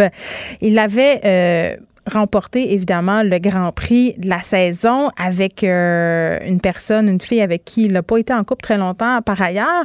C'est une espèce de grosse cabane chalet dans les Laurentides. Et là, il se fait taper ses doigts par son syndicat de copropriété parce qu'il loue le condo, il fait du Airbnb et il n'a pas le droit. Oui. Mais tu sais, hein, ils font bien de le poursuivre. Il y a des règles de copropriété. Puis si tu veux vivre en copropriété, c'est un choix qu'on fait. Euh, ben ça vient. Moi, j'en ai, j'en avais une à Montréal, une copropriété. Ben, tu peux pas faire ce que tu veux. Tu peux pas peinturer ta porte. Non, mais de toute façon, imagine comment c'est chiant. Tu payes un condo, un chalet, puis il y a des gens qui arrêtent pas de faire du Airbnb, du Airbnb. Ça rentre, ça sort, ça crie sa gueule, ça fait des parties. Tu sais, je veux dire, c'est pas le fun. C'est pas le fun du tout. Mm. Non, puis c'est, dans les règles du condo. Souvent, c'est ben, c'est pas souvent, puis c'est le poursuivre parce que c'est dans les règles. Donc, il n'a pas respecté les règles. Il dit, ah, moi, je veux le vendre parce que je veux pas de chicane. Ben, c'est facile à dire. Après, tu veux pas de chicane. Mais tu veux pas de chicane, mais c'est toi qui l'as créé, la chicane. en plus, tu pouvais euh, contourner ça en faisant de la location longue durée. Tu sais? Tu ne pas ne pas le louer, là. tu peux juste pas faire d'Airbnb à chaque fin de semaine. C'est facile. Ben, c'est plus, plus payant. Si tu loues ta, euh, ton, ton, ton, condo 700, 800 pièces par fin de semaine au lieu de le louer 1000 pièces par mois peut-être. Donc, euh, il a contourné les règles. Oui, puis pour un chalet que tu as gagné, tu, tu, tu caches out pas à peu près. Là. Ben oui. Fait que, mais tu sais, il n'a pas respecté les règles. Puis c'est drôle que ça se rende jusqu'à la poursuite, là. OK? Euh, paye le gars. C'est marqué. L'affaire, c'est que les gens sont, sont un peu un peu naïfs parce que tu as un contrat et tu le signes. Et après ça, tu dis, ben moi, je le respecterai pas, ils te poursuivent. c'est pas comme c'est pas comme si les gens des autres chalets sont pas tannés des Airbnb. Fait que pense pas que ça va passer sous silence là, puis qu'ils vont pas te checker. En plus, tu es un ancien ben, gagnant d'OD, tu sais, en tout cas. oui, mais ben, la règle est là. Donc, tu vas, ils vont probablement aller à cause des petites créances. Et le juge va dire, ben, avez-vous brisé la règle, M. Adamo? Oui. Hmm. Bon, ben, ben ça va être 7625 pièces. C'est ça qui devra fort probablement payer. Pénalité prévue dans son contrat qu'il a signé, François, tu l'as dit. Merci, on se reparle demain. C'est bon, bye. Montrez-moi la folie, montrez-moi l'amour, montrez-moi qu'à deux on pourrait mieux monter la cause. Autant je maladroit, autant je mal à gauche. Pourquoi si j'ai jamais fait de mal, mon homme ressent la faute? Montrez-moi. Le, commentaire de Danny Saint-Pierre, un chef pas comme les autres. Vendée rétro. il me dit qu'il m'a amené des, des canonis, comment on dit ça? Cannoli. Cannoli. Ça, c'est. Oh. Ça, c'est comme un, c'est comme un cylindre frit avec du, de la ricotta crémeuse et riche à l'intérieur. C'est tellement bon. Ouais. C'est. Euh, oui, puis il n'y a pas une scène avec, des, euh, avec ça dans le parrain? Il y a, toujours un canalier à quelque part où il y a des crimes. Où il y a un meurtre aussi, je pense. Oui. Je pense pas que c'est une annonce, là. C'est pas comme un poisson mort devant ta porte, là. Ah oui, ou une couronne mortuaire qui t'est livrée euh, où tu te trouves. Ah, ça, je la connaissais pas, celle-là. Ah, j'aurais dû comprendre. En tout cas, euh, François Legault nous en a envoyé un. Poisson mort, tantôt, il a tué Noël. oui, il a tué Noël. J'ai pas vu ça souvent. mais là, on s'en attendait, là, on fera pas. La d'un homme. c'est vrai. Non, mais écoute, là, je on nous avait dit 11 décembre, là, on est le 3. Ils ne pouvaient pas faire durer le suspense jusque-là, pas avec les chiffres qu'on avait. Ben non. tu sais, à un moment donné, il faut, que, faut prendre nos responsabilités, là. C'est facile à dire, toi, tu habites dans le même bloc que Monique. Ouais, mais hein? j'ai ma fille, j'ai ma fille Margot qui est à Sherbrooke que j'ai pas vue depuis la deuxième vague. Qu'est-ce que tu vas faire? Ben, je à sais quel pas. Âge? À 13 ans. Bah, sans sac de toi. non, elle, même encore un peu. Elle veut des cadeaux. Ah, mais tu peux y Euh. envoyer ça euh, par la poste, mais dépêche-toi. Hein? Moi, J'entendais des détaillants dire ce matin écoutez, là, si vous faites vos achats après le 11 décembre, ça se pourrait que ça se rende pas à Noël. Imagine Les achats le sont drama. faits. Les achats sont faits. Moi aussi, j'ai succombé. Tu savais, hein? Qu'as-tu fait? Qu'as-tu fait? Ben, j'ai fait une longue montée de lait. euh. Moi, je suis une fille de paradoxe et de contradiction. J'adore ça. Euh, Entre l'ombre et la lumière. C'est parfait. C'est comme ça que je revendique euh, ma personnalité. Qu'est-ce que tu veux? J'avais fait une longue diatribe avec Varda Étienne sur à quel point ça n'a aucun sens les parents qui achètent des AirPods à leurs enfants à 200 pièces. Je m'apprêtais à faire ça. C'est ça que j'ai fait. Ben. Qu'est-ce que tu veux? Là, je, me suis laissée emporter par tellement de sentiments, Dani. Je me suis dit, OK, Là, dans le fond, elle veut pas grand-chose. Tout ce que je vais y acheter qui sont pas des AirPods, elle, elle va, va être une déçue. déception, c'est Fait que sûr. ça, c'est la première chose. Oui. Après ça, ça fait neuf mois que je lui demande de pas voir ses amis That's it. qu'elle peut pas vraiment faire ce qu'elle veut et que son Mhm. seul moyen de sociabilisation, c'est son téléphone, FaceTime et autres facilités de communication très, très modernes. Donc, en ce sens-là, des AirPods, ça serait pas fou. Je passe, je suis Costco. Par hasard, montagne, hein, pile de petits cartons d'AirPods légèrement à rabais. Il n'en fallait pas plus. Me voici, euh, me voici C'est fait. Je l'ai fait. C'est ça qui est, c'est ça qui est ça. C'est pas comme si c'était pas utile. Mais ça marche, puis là, je sais pas quoi acheter à mes autres enfants. On dirait qu'on on, on sait plus. On sait plus parce qu'ils ne sont intéressés qu'à leur foutue tablette. Donc, j'ai l'impression. Mon fils de 5 ans ne joue plus avec ses jouets. Mais ça, ça fait plus de place dans la maison. Il m'a demandé du papier. Tu sais, euh, moi, ce que j'adore avec le fait qu'il joue plus avec les jouets, c'est que les jouets peuvent disparaître Ah, mais moi, je fais ça, euh, sans, sais, hein. sans trop laisser de traces. Mais attends, moi, je t'en garde partagé. Puis quand ils étaient petits, petits, les enfants, Mhm. qui se rendaient pas trop compte, là, à 3-4 ans, ben, quand ils s'en allaient chez leur père, là, je faisais des petits ménages. Sais-tu qu'est-ce que mon ex essayait de faire, moi, pendant un bout? Oh, puis on parle de ton ex, Ouais. du mien. Elle essayait de faire disparaître des jouets souvenirs chez nous en disant à ma fille euh, T'as de la place dans ta chambre à Montréal? Tu sais, tu pourrais amener ta maison de poupée. Tu pourrais Oh non, amener mais- ci, tu pourrais amener ça. Fait que là, des fois, euh, je, je retrouvais mon enfant, puis il y avait des boîtes. Oh non des boîtes de stock. Puis là, j'étais comme OK, Margot, parfait. On met ça dans l'auto. On va manger une crème glacée, puis on va avoir une petite conversation.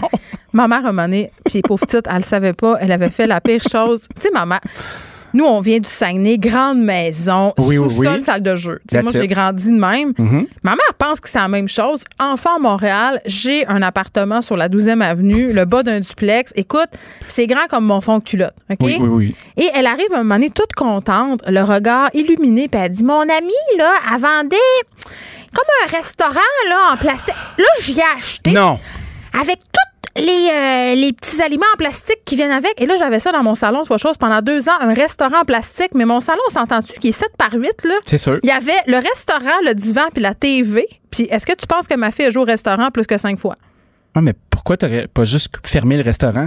C'est la mode de le fermer à plusieurs reprises. Il n'y a pas de subvention avec celui-là. Là. Il y avait toujours une subvention, le maudit restaurant, puis il restait ouvert. J'en suis venue à bout.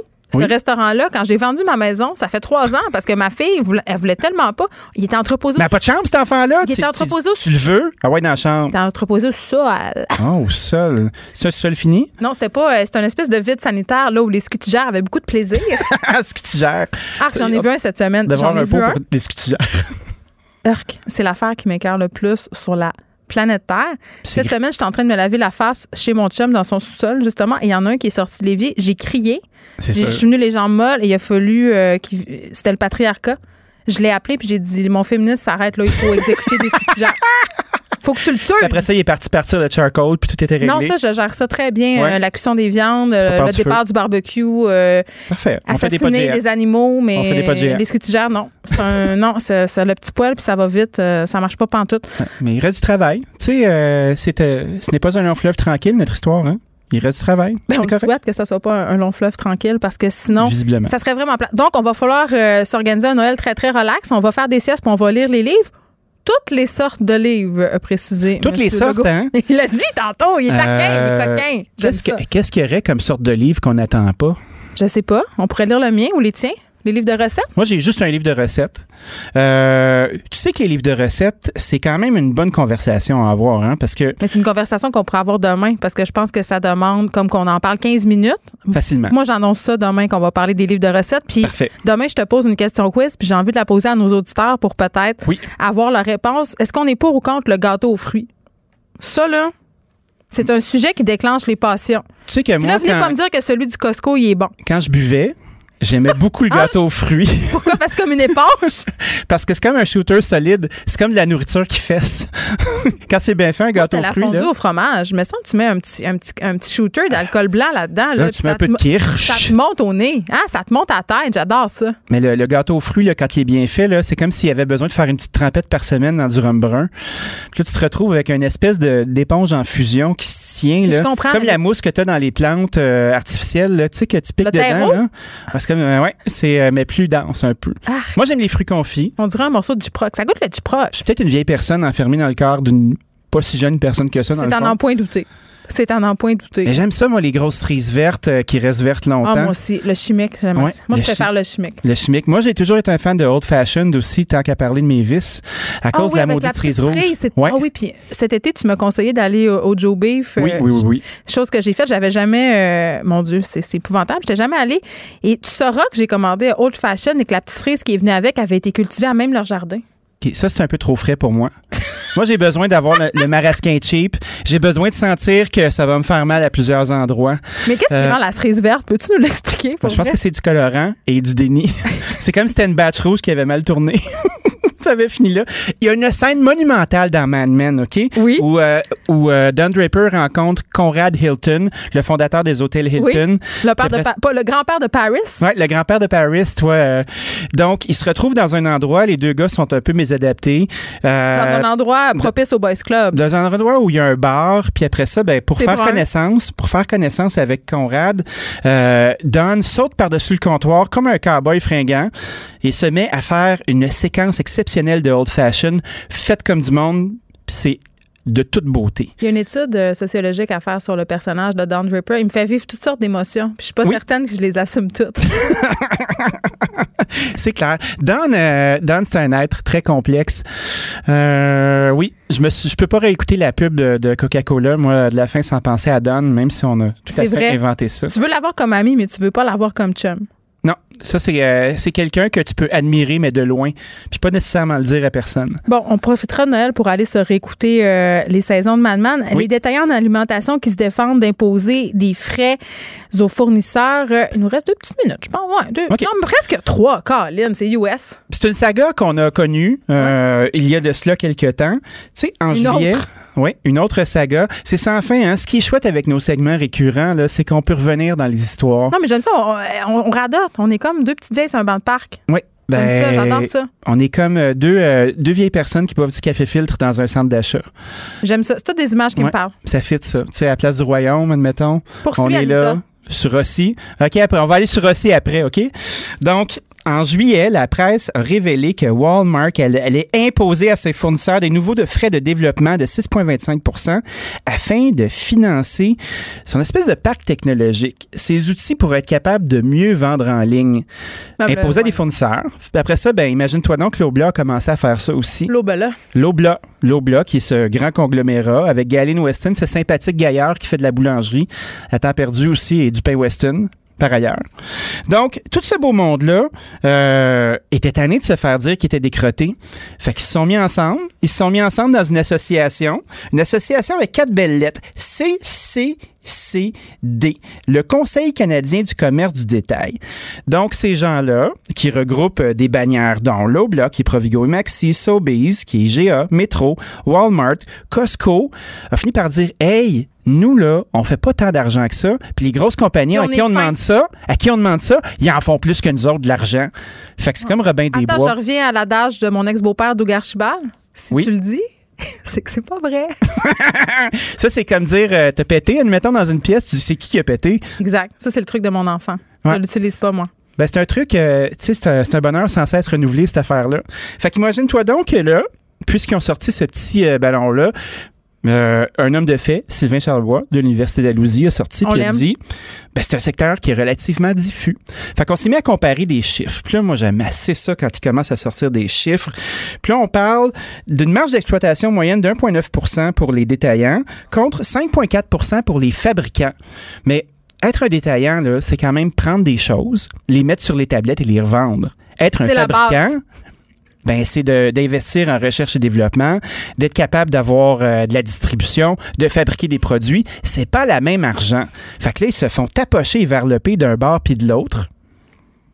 C'est une saga à suivre. J'ai très hâte que demain, euh, on parle des livres de recettes. Dani, j'annonce tout de suite que je les déteste passionnément. C'est pas très populaire. je serai prêt. Pendant que votre attention est centrée sur vos urgences du matin, vos réunions d'affaires du midi, votre retour à la maison ou votre emploi du soir, celle de Desjardins Entreprises est centrée sur plus de 400 000 entreprises à toute heure du jour. Grâce à notre connaissance des secteurs d'activité et à notre accompagnement spécialisé, nous aidons les entrepreneurs à relever chaque défi pour qu'ils puissent rester centrés sur ce qui compte, le développement de leur entreprise. L'application et le site de Radio. Vous écoutez Geneviève Peterson. Cube Radio. C'est le moment d'aller retrouver euh, notre collègue dans nos studios de Cube Radio. Salut Geneviève. Salut Julie. Bon, alors tu as écouté tout comme nous le point de presse du premier ministre François Legault, annulation des euh, deux rassemblements qu'on aurait pu faire en zone rouge là, entre le 24 et 27 décembre euh, prochain pas une grosse surprise, hein? Mais non, bris de contrat. bris de contrat. Ce contrat moral qu'on nous avait annoncé euh, avec beaucoup de petits caractères. Tu sais, en bas de la page, au départ, là, ben, on nous annonce que ça n'aura pas lieu. Puis non, effectivement, euh, je suis pas tellement surprise. Je pense qu'on s'y attendait et je pense qu'avec les chiffres qu'on mhm. avait aussi, c'était un peu irréaliste d'attendre euh, cette annonce qui nous avait été promise tout d'abord mardi pour le 11 décembre. Là, on n'avait pas le choix. Puis je pense qu'on avait besoin aussi d'un message clair parce que, bon an, mal an, là, on était toujours un peu dans les scénarios possibles, ce qu'on allait avoir le droit ou non de faire, c'était quoi le risque acceptable. Là, on vient de nous dire, écoutez, en ce moment, c'est trop risqué. Vous restez dans votre bulle immédiate. Puis je te soulignais aussi, je me disais, si on va de mhm. l'avant avec cette annulation euh, des festivités, ces deux jours où on aurait pu se réunir, il faudra quand même penser à des aménagements, je crois, pour les personnes seules. Toujours possible de visiter les personnes seules. Dans les CHSLD, les RPA, ça sera euh, pas mal plus complexe, mais il faudra trouver des façons de passer ce Noël-là. Monsieur Legault qui disait qu'on allait euh, devoir faire des siestes, lire des livres, toutes sortes de livres. Je l'ai trouvé taquin. Moi, j'en fais déjà la fin de semaine des siestes. Ça ne changera pas grand-chose. Exactement. Bon, ben, il a même regretté hein, euh, d'avoir dit, il a dit, écoutez, je suis pas parfait, là. Euh, vous, vous demanderez à ma conjointe, Isabelle, je suis loin d'être parfait et j'aurais peut-être pas dû ouvrir la porte à ces deux rassemblements, mais bon. C'est ouais, mais... une, gestion de crise qu'il doit faire depuis la, mi-mars. C'est quand même pas évident là, pour, pour tous les gouvernements. Tu sais quoi? Moi, je trouve que ça le rend sympathique de se montrer humain. Monsieur Legault, tu sais, quand il parle de sa mère, quand il dévoile un peu ses sentiments en disant je trouve ça dur, et quand il nous dit ben j'aurais peut-être pas dû, je suis pas parfait, puis la nuit je me réveille, euh, tu sais, comme un parent qui se demande s'il prend les bonnes décisions là, pour sa progéniture, c'est un peu comme ça. Est-ce que j'ai fait la bonne chose? Puis c'est clair qu'au niveau des messages qu'on nous transmet, la CAQ a fait le pari un peu de la transparence, puis des fois, le résultat, c'est qu'ils ont l'air pas transparents et qu'ils ont l'air à pas savoir où ils s'en vont, mais en fait, c'est parce qu'ils nous dévoilent mhm. l'information au fur et à mesure, peut-être euh, que du développement. Je ne sais pas si c'est la bonne stratégie parce que ça mêle les gens au bout du compte, mais moi, j'aime ça quand M. Legault, justement, euh, il a l'humilité de reconnaître que c'était peut-être pas une bonne idée d'ouvrir la porte, mais de toute façon, des gens allaient se réunir. Je pense qu'on n'avait pas le choix là, de le faire. Alors voilà, euh, ce qui nous amène à parler de la guignolée des médias, parce qu'il y a un lien, ça se passe toujours à quelques semaines de Noël. C'est une guignolée atypique cette année en temps de pandémie et c'est donc important de donner toujours, mais particulièrement cette année. Bien, c'est une guignolée euh, particulière. Évidemment, le temps de Noël, c'est un peu un temps où collectivement, on se permet de réfléchir à Noël et la pauvreté quand même qui a été exacerbée par la pandémie, les inégalités sociales. Il y a eu aussi plusieurs pertes mhm. d'emplois. Euh, la pauvreté qui a changé de visage aussi avec les années. On le sait, là, il y a des gens qui travaillent, qui ont des jobs et qui font appel aux banques alimentaires. Mais là, euh, tu sais, moi, à Cube, ici, là, on travaille au coin, quand même au centre-ville et il y a quand même beaucoup de gens qui habitent dans la rue. Et ce qu'on voit, c'est parce qu'on traîne moins d'argent. On n'a plus de petits changes sur nous autres parce qu'on nous demande de payer avec les cartes pour à cause de la pandémie. Mais ces gens-là, ils ont bien moins d'argent. Ces personnes-là, ils, se servent justement, euh, ils demandent l'argent aux passants, ils se servent de ça pour peut-être arrondir leur fin de mois, se payer à manger. Là, tout à coup, ils ont plus accès à cet argent-là. Ça, c'est quand même assez un problème.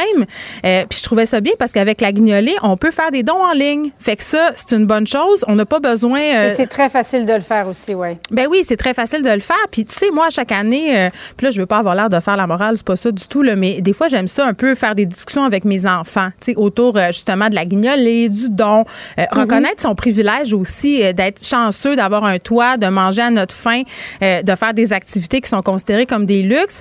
Et on organise des guignolées dans les écoles et un peu partout. On demande aux gens de donner de la bouffe. Tu sais, je dis tout le temps à mes filles, là, c'est pas le temps là, de donner des affaires que ça tente pas de manger. Là. OK, à go, on va aller à l'épicerie puis on va aller acheter des petits luxe, des, des choses qu'on se paie pour se faire plaisir. On met ça dans les boîtes mhm. puis ça fait, il me semble que ça fait plus plaisir à donner. Puis, tu sais, j'en profite aussi pour leur dire que Noël, c'est pas le seul temps où on devrait penser à ça. L'été, les banques alimentaires, c'est plate, mais elles sont vides. Et un petit peu plus tard, on va parler à Geneviève Evrel, qui a vécu dans la pauvreté, élevée par une mère toxicomane, prostituée. Elle est devenue entrepreneur. C'est vraiment impressionnant son parcours. Elle fait partie des porte-paroles de la Guignolée euh, cette année. Elle sera avec nous un petit peu plus tard. Merci beaucoup, Geneviève. Bon après-midi à toi. Bye. Pendant que votre attention est centrée sur cette voix qui vous parle ici, ou encore là, tout près ici, très loin là-bas, Celle de Desjardins Entreprises est centrée sur plus de 400 000 entreprises partout autour de vous. Depuis plus de 120 ans, nos équipes dédiées accompagnent les entrepreneurs d'ici à chaque étape pour qu'ils puissent rester centrés sur ce qui compte, la croissance de leur entreprise.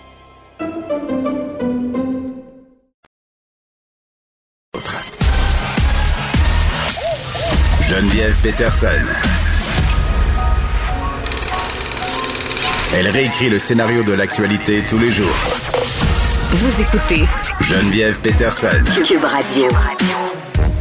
On revient euh, sur le cas de cette fameuse liste de lecture du premier ministre François Legault, une liste qui a été publiée par l'Association des libraires du Québec.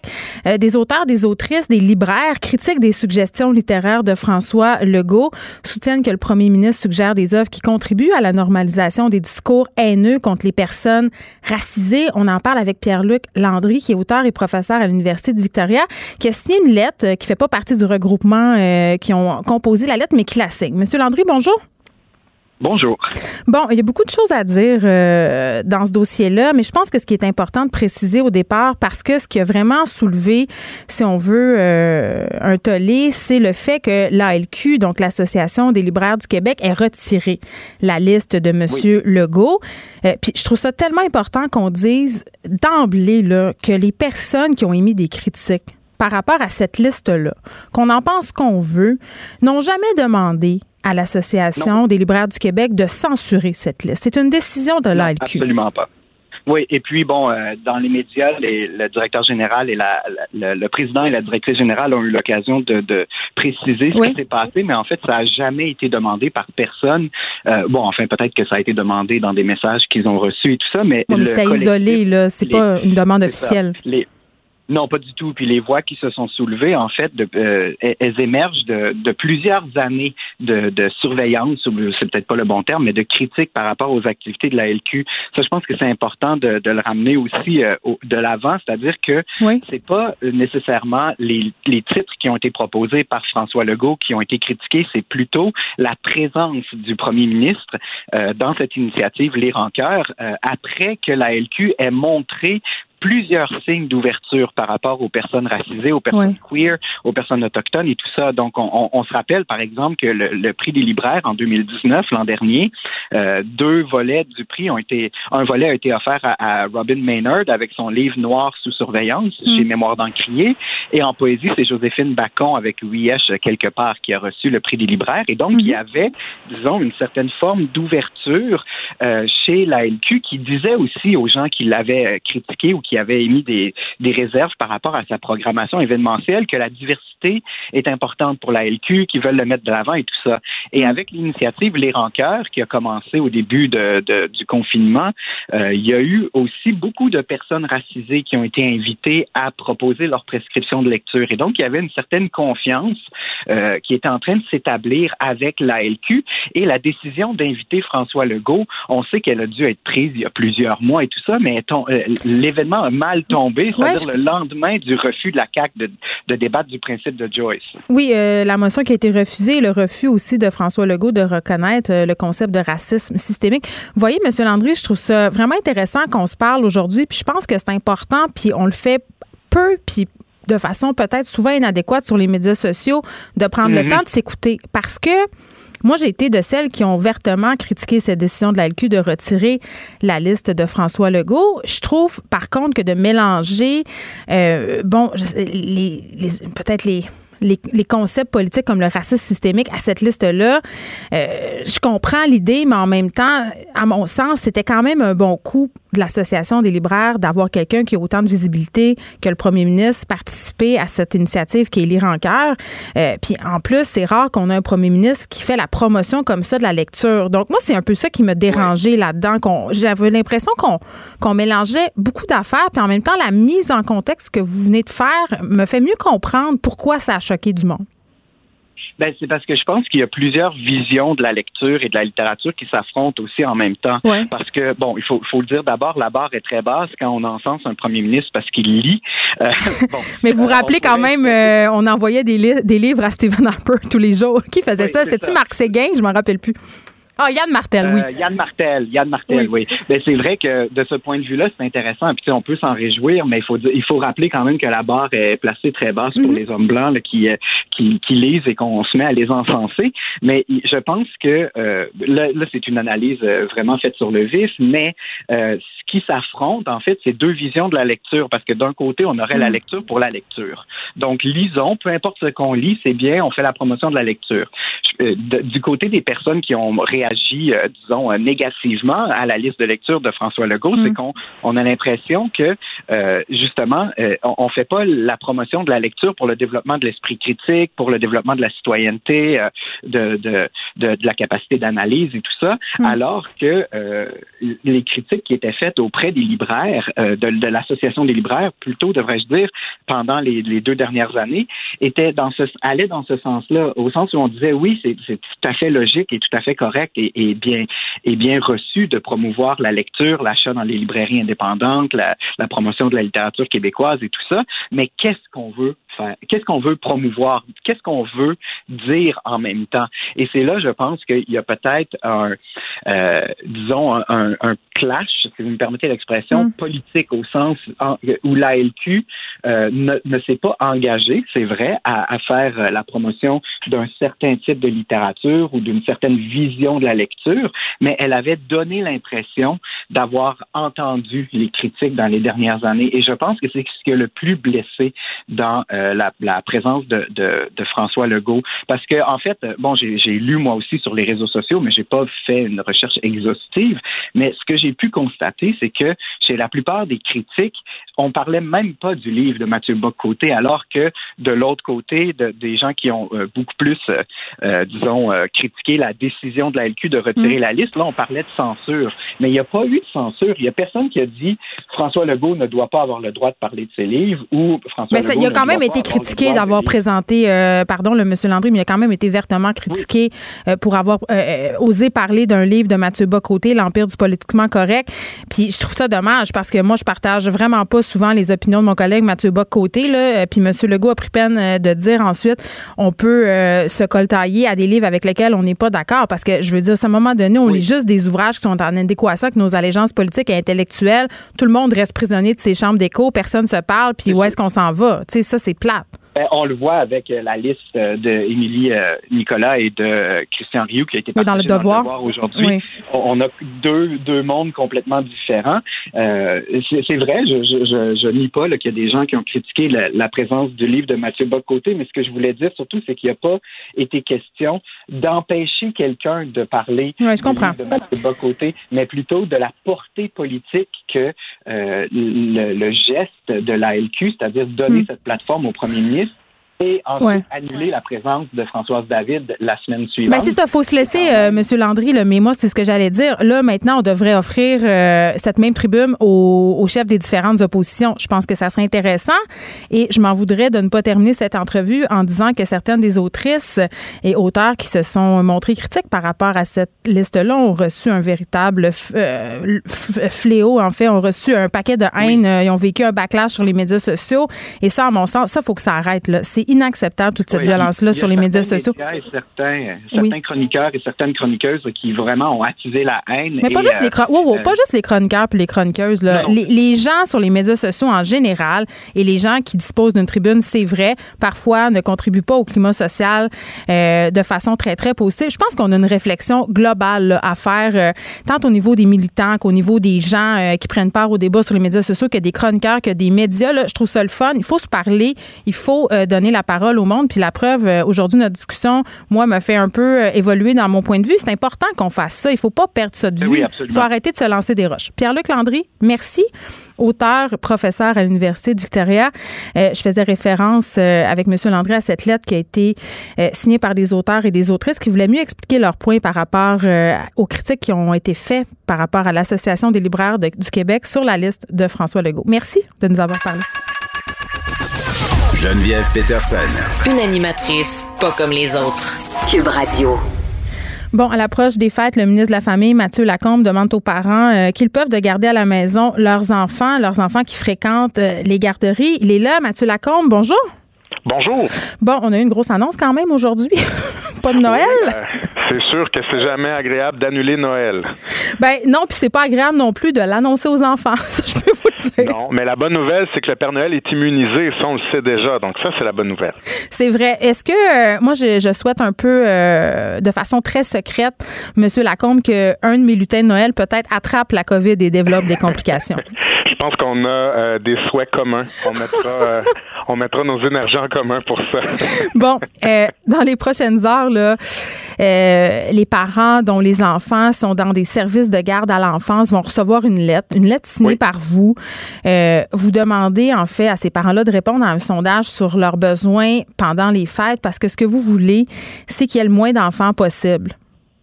Exactement. Donc, c'est quelque chose, le sondage, qui n'est pas une nouveauté. Je veux juste que ce soit clair pour tout le monde. Là.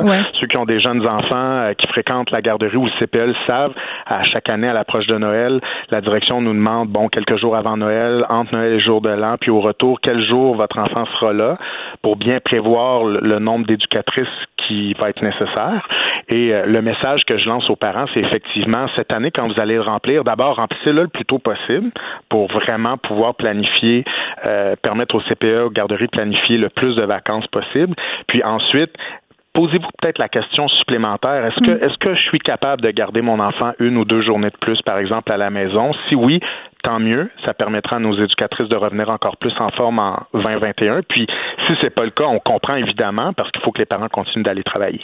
Oui, parce que les éducatrices, évidemment, euh, plusieurs raisons pour faire ces demandes-là aux parents. Là, évidemment, on veut éviter euh, qu'il y ait des éclosions, quoi qu'on n'a pas tant d'éclosions en ce moment euh, dans les services de garde, les garderies. Mais les éducatrices, elles ont besoin de repos. Là. Elles ont besoin de repos, c'est clair, parce que euh, les CPE, les garderies n'étaient pas fermées cet été. Nous, on a entrepris tout, euh, toute la réouverture du réseau et c'est pas comme une école qui est fermée entre Noël et jour de l'an. On est toujours ouvert dans les centres de la petite enfance puis les garderies. Donc, c'est sûr que les éducatrices sont fatiguées. Mais moi, j'ai trois buts à atteindre là. Je dois permettre aux parents qui ont besoin d'aller travailler de pouvoir aller travailler. Je dois m'assurer que les enfants qui sont là soient en sécurité.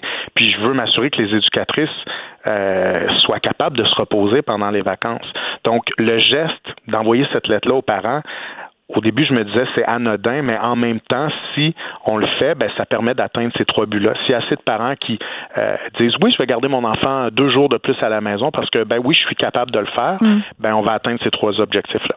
Oui, puis je veux qu'on élargisse peut-être la discussion euh, un peu plus parce que euh, la fréquentation des services de garde, des garderies, des enfants qui fréquentent à temps plein tous les jours de l'année, là, c'est un problème qu'on a en temps normal. les parents qui sont en vacances, qui envoient tout de même leurs enfants à la garderie ou les gens qui sont en congé de maternité, par exemple, puis euh, parce qu'ils ont le petit à la maison, envoient le plus grand à la garderie pour qu'il puisse socialiser. Puis moi, je suis pas en train de juger ces parents-là, pas du tout. Là. Il y a toutes sortes de mhm. raisons. Euh, je l'ai déjà fait, mais en ce moment, euh, c'est peut-être moins le moment pour faire ça parce que les petits ont quand même besoin de vacances, puis surtout là, parce que la structure, on va pas se le cacher, elle est beaucoup plus lourde c'est clair qu'il y a des choix parentaux là-dedans, puis je vais me ranger de votre côté.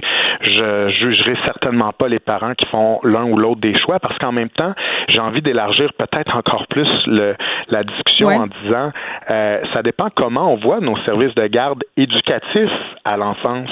Euh, avant, on parlait de garderie, littéralement, où il n'y avait pas de programme éducatif, mais avec les années, avec la création des CPE notamment, puis l'évolution du réseau, on s'est doté d'un vrai réseau euh, où il y a un programme éducatif.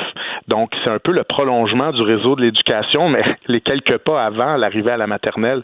Donc, euh, en même temps, je pense que le parent qui fait le choix d'envoyer son enfant, même euh, lorsqu'il est en congé de maternité, quelques jours ou à temps plein, ben, euh, cette décision-là peut aussi être bonne. La décision de le garder à la maison, c'est toujours aussi une bonne décision parce que les parents sont les meilleurs pour, pour accompagner leurs enfants. Puis, on, peut toujours les aider aussi à remplir leur coffre à Les parents adéquats. juger les parents. Oui. Euh, vous m'ouvrez la porte un peu pour parler un peu euh, de comment on voit les éducatrices justement nos milieux de garde, comment on voit le travail de ces femmes-là, parce que ce sont souvent des femmes. Je pense qu'on a besoin euh, collectivement de revaloriser le travail. Ce sont pas des gardiennes, tu sais, ce sont euh, des éducatrices. puis, en tout cas, je sais pas si on la prime COVID là, mais tu sais, il me semble que ça serait peut-être une bonne chose qu'on les encourage un peu dans leurs conditions salariales et leurs conditions de travail. Est-ce que c'est dans vos plans, Monsieur Lacombe? La prime COVID, ma réponse, elle est plate là-dessus, puis c'est jamais agréable à donner, mais c'est pas dans les plans, et ça, c'est la réponse qu'on donne depuis le début, parce que les seuls qui ont eu ces primes-là, données par le gouvernement, ça a été euh, ça a été les gens qui ont été en contact là, avec les, les malades. Oui, mais elles s'exposent à un risque. le réseau de la santé.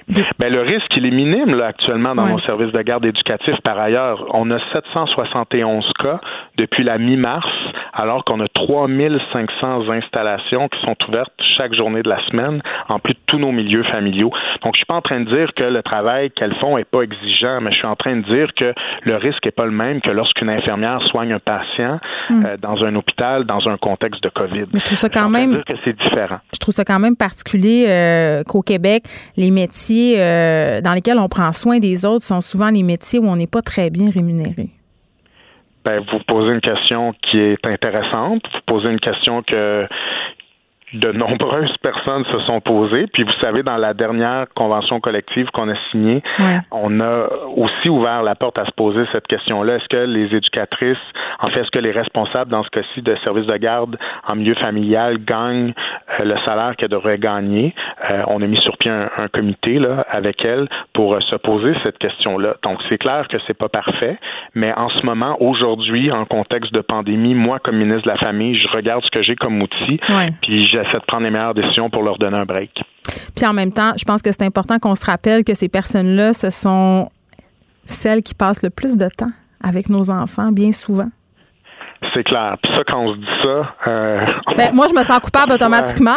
Ben, c'est, oui, moi aussi. Mais il faut bien les traiter. ça, vraiment. C'est important. sais, ils font un travail fondamental. Moi, je trouve que, tu sais, ils gagnent quoi, 30 000 par année? Un peu plus.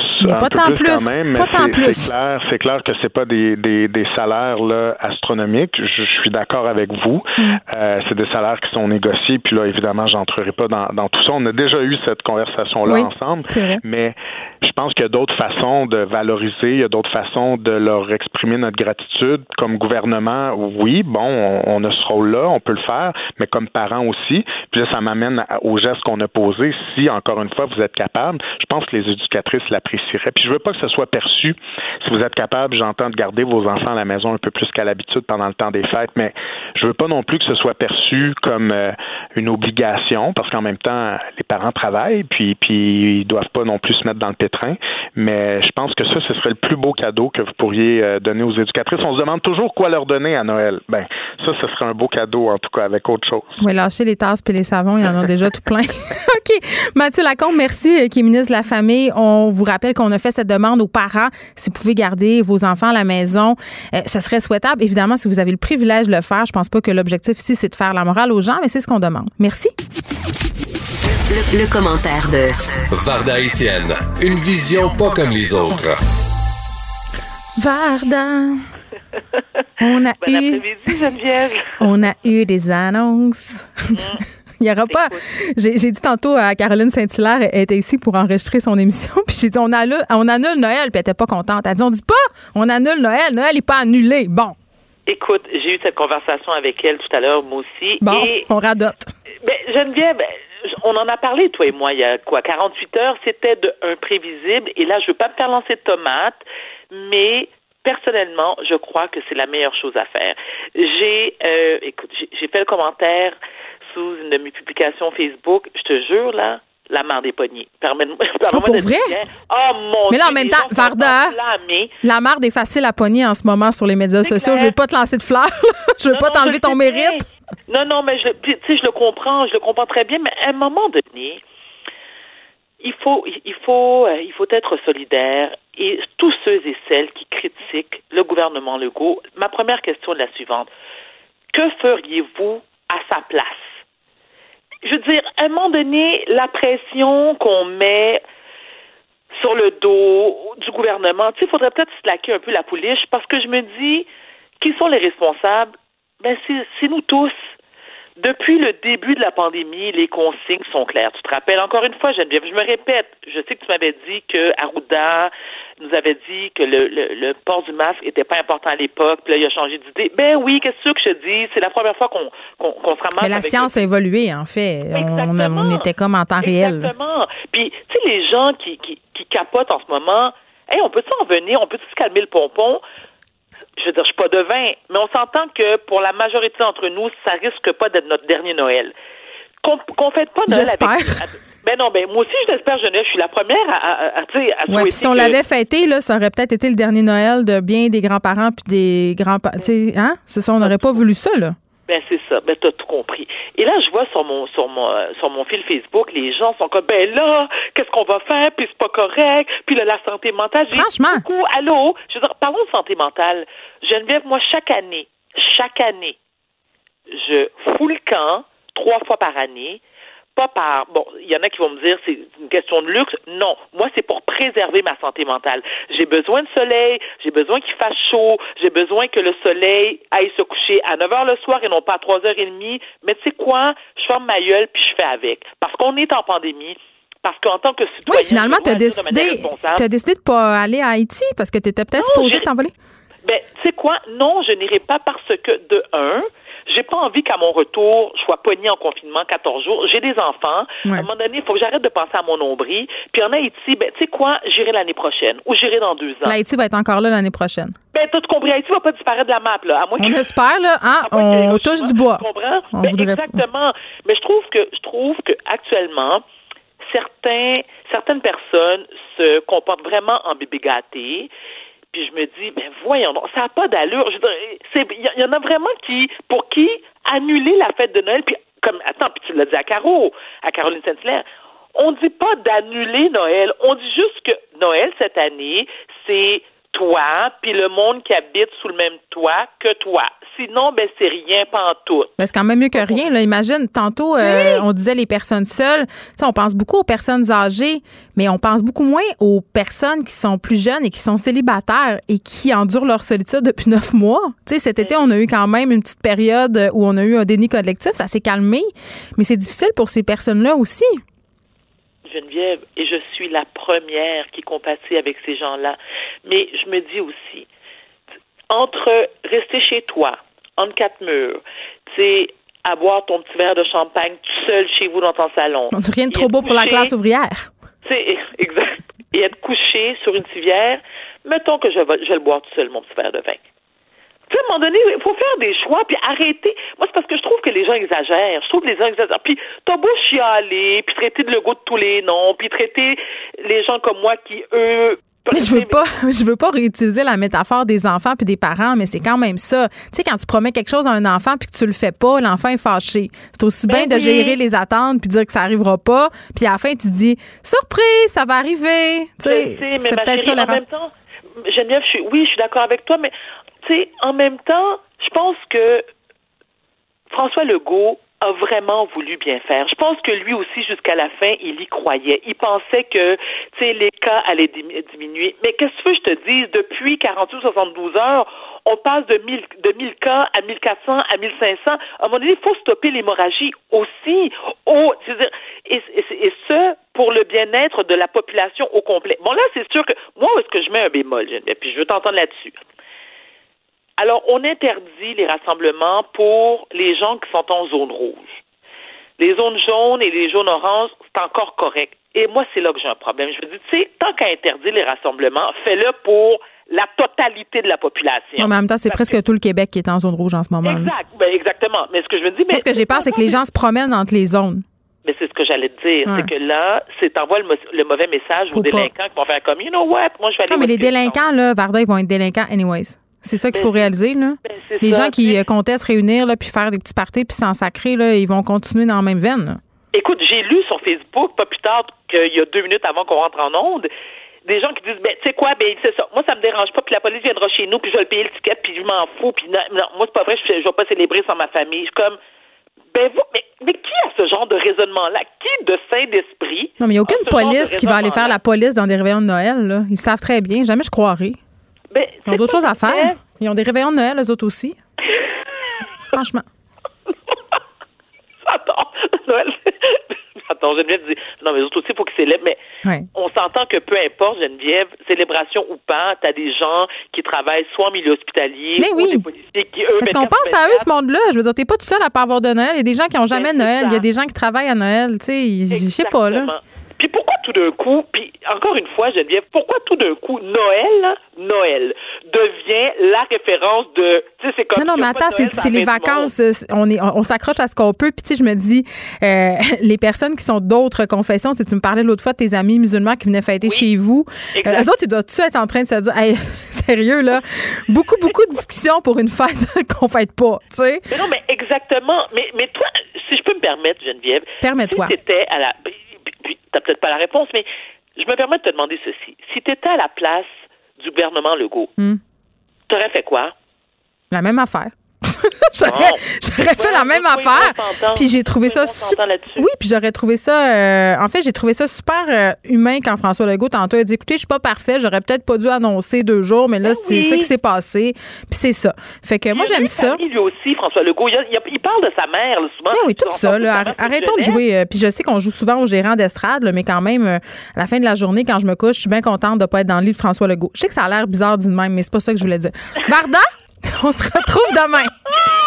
Non, non, ah, ben non, c'est vrai. Je suis pas encore habituée à ce que tu sois pas là euh, le vendredi. Donc, demain, tu vas vaquer à tes occupations. Puis, juste te dire, avant de te laisser partir pour le week-end, que moi, j'attends pour commander du rouge à lèvres sur ton site. Là. Tu m'as toujours pas envoyé ma palette. OK? C'est quoi? Écoute, tu m'excuseras. Et, c'est drôle, je te jure, sur ma vie, j'allais te faire le commentaire, mais je dis, tu vas faire ça hors d'onde. Je te texte Non, moi, je l'ai fait. Euh, je, vais, je vais attendre ton texto euh, avec impatience. Tu peux dire ce que tu veux. Je te texte tantôt, ma chérie. Bye bye. Merci, Geneviève. Bye bye. Pendant que votre attention est centrée sur cette voix qui vous parle ici, ou encore là, tout près ici, très loin là-bas, ou même très, très loin, Celle de Desjardins Entreprises est centrée sur plus de 400 000 entreprises partout autour de vous. Depuis plus de 120 ans, nos équipes dédiées accompagnent les entrepreneurs d'ici à chaque étape pour qu'ils puissent rester centrés sur ce qui compte, la croissance de leur entreprise.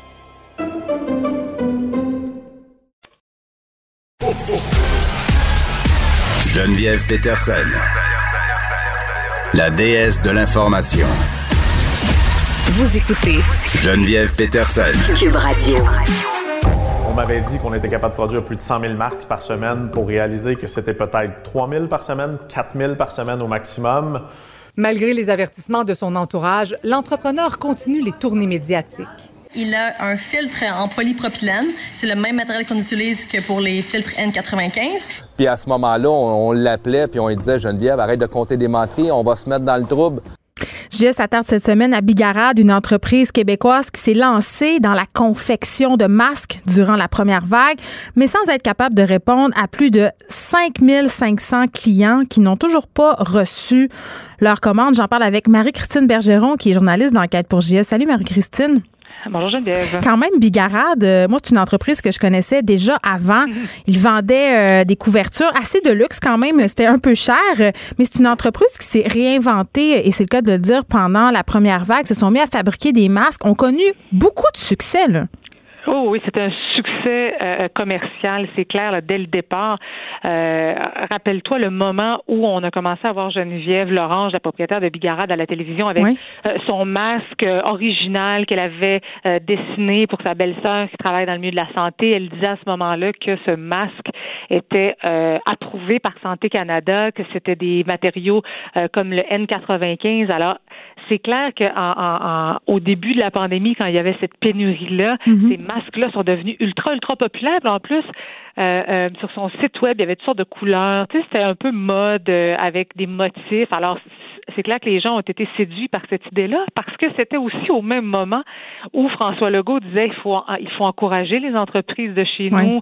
Euh, donc l'idée à la base était très très bonne. Mais là de fil en aiguille, pour pas faire de mauvais jeu de mots, de fil en aiguille, on s'est retrouvé avec euh, plein de clients euh, qui commençaient à mettre des commentaires très négatifs sur les réseaux sociaux et dans notre boîte vocale à JE. Des gens qui nous disaient écoutez, on a commandé, je sais pas moi, cinq six masques, on les a pas reçus, on tente de se faire rembourser, on n'y arrive pas que se passe-t-il? Et là, nous, ben, on a tenté aussi d'avoir de l'information. Il y a des articles qui ont commencé à sortir dans les journaux mhm. également, euh, des poursuites aussi du CIUS de la Montérégie, euh, pardon, de la Montérégie Ouest, qui euh, avait acheté, fait, fait un gros contrat avec cette entreprise-là pour 1,7 million de dollars, a versé le premier 250 000 sans voir la couleur des masques qui lui étaient dus, puis surtout que ce pas des masques finalement qui étaient approuvés par Santé Canada. Ceci dit, nous, quand on a vu ça, l'entreprise a fermé, mais on s'est dit, mais qu'est-ce qui s'est passé?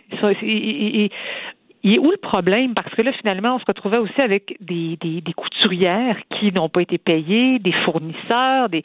Alors, on a réussi à. Ben, excuse-moi, Marie-Christine, mais tu sais, voyant aller tout ça là, sur les médias sociaux, il y a un peu mm. partout parce que c'était une belle histoire d'entreprise qui mettait mm-hmm. l'épaule à la roue, tu le dis. Mm-hmm. Puis on en a beaucoup parlé dans les médias. Euh, par ailleurs, Bigarade faisait de la pub aussi beaucoup dans les médias. Euh, moi, tout de suite, je me suis dit, est-ce que euh, Geneviève Lorange a été dépassée par les événements où il y avait vraiment une espèce de mauvaise foi parce que dans l'extrait qu'on a entendu, tu sais, on peut penser qu'il y avait du mensonge là. Ben en fait, c'est, euh, je dirais que c'est pas tout noir, pas tout blanc. Il y a plein de zones grises dans cette histoire-là. Euh, euh, certainement qu'à la base, Mme Lorange n'a pas voulu que son entreprise termine comme ça. Personne ne veut ça. Là. Je veux dire, elle, mm-hmm. bon. Mais il y a des gens malhonnêtes là, dans la vie aussi. oui, oui. Elle avoue elle-même qu'elle n'a pas été un, bon capitaine. Elle a été dépassée par les événements moi, je pense qu'elle a vu trop grand trop vite et que euh, euh, l'erreur qui a été commise, c'est de pas avoir cessé la publicité peut-être quand on voyait que la production n'y arrivait pas. Comprenez-vous ce que je veux dire? Oui, parce qu'on promettait 100 000 euh, masques par mois, puis finalement, c'était 3 000 qu'on pouvait faire. Oui, puis à partir du moment où l'équipe dit non, non, il faut ralentir, il faut ralentir, ben il aurait fallu couper à ce moment-là, mettre le frein, dire on va livrer ou on va rembourser. Mais je pense que euh, euh, peut-être que Mme Lorange n'a peut-être pas écouté les conseils euh, des gens qui étaient autour d'elle. je pense que c'est une cascade d'événements mm. qui a conduit à sa perte. Elle sera là ce soir donc pour expliquer, pour répondre à nos questions. Mais ça n'a pas dû être facile de, de la convaincre de parler parce qu'elle a quand même été victime entre guillemets, euh, d'une campagne de salissage assez importante sur les médias sociaux? Ben, d'une campagne de salissage à tort ou à raison, dans le sens bien sûr. du moment où euh, la il y a plein de, j'ai au moins une trentaine de personnes qui n'ont pas été payées par Mme Lorange. Euh, on se demande pourquoi. Pour, et, moi, la question que je, que je, je cherche encore la réponse, où sont les profits de cette entreprise-là?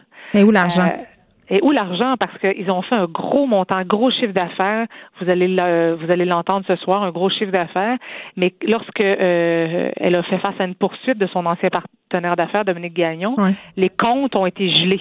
mais il restait plus beaucoup de sous dans les dans les comptes. Alors l'argent est où? C'est la question que plusieurs se posent. Je, je, je, je, pars donc à la recherche de réponses. Et euh, vous allez voir ce soir, on se demande si elle a toujours été bien entourée ou si elle s'est bien entourée elle-même. Hmm. Euh, toujours est-il qu'on a voulu à GIE prendre un peu la, voix de ces 5500 personnes et des, des gens qui, qui, nous ont appelés et qui disent non mais attendez là, ils sont qu'est-ce qui se passe avec euh, parce que c'est sûr que quand tu prends une personne qui a acheté un masque, tu fais bon, c'est pas si grave, ça peut arriver. Mais là, c'est le cumul de toutes ces personnes-là qui, qui, qui, qui ont poursu leur masque, qui n'ont pas été remboursées. Euh, oui, puis se sont fait répondre aussi de façon très cavalière, souvent. Là. Il y a ça aussi. Oui, oui, puis pas juste ça. Il y a des gens qui ont reçu des masques, mais c'était pas la bonne couleur aussi. Exemple, tu vas sur le site, tu veux en, offrir un avec des fleurs roses à ta fille, puis c'est un noir que tu reçois. Non, c'est pas exactement la même chose. Donc, elle sera là euh, ce soir, euh, Geneviève Allard, euh, l'Orange, qui était propriétaire de Bigarade, parce que là, il a tout perdu, je crois. Elle avait beaucoup d'explications à donner pour justifier la situation. C'est à mm-hmm. ne pas manquer sur les ondes de TVA à 21h ce soir. Marie-Christine Bergeron, merci beaucoup. Merci, merci à toi. Au revoir. Pendant que votre attention est centrée sur vos urgences du matin, vos réunions d'affaires du midi, votre retour à la maison ou votre emploi du soir, celle de Desjardins Entreprises est centrée sur plus de 400 000 entreprises à toute heure du jour. Grâce à notre connaissance des secteurs d'activité et à notre accompagnement spécialisé, nous aidons les entrepreneurs à relever chaque défi pour qu'ils puissent rester centrés sur ce qui compte, le développement de leur entreprise.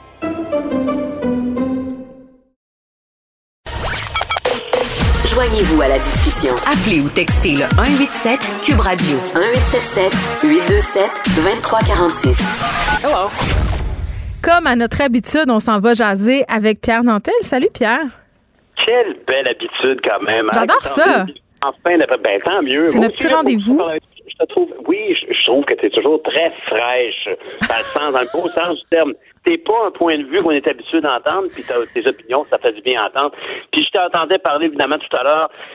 T'as as vu à quel point au moment où on se parle normalement, on est en pleine guignolée. Oui. Et souvent, quand on parle de guignolée, on parle de la guignolée des médias, c'est celle qui est la plus visible et qui normalement amasse tellement de nourriture qui s'en vont vers Moisson Montréal, mm-hmm. qui réachemine tout ça dans les différents comptoirs d'entraide, les endroits où les gens vont aller faire des épiceries partage qu'on appelle, ou vont recevoir des paniers de Noël.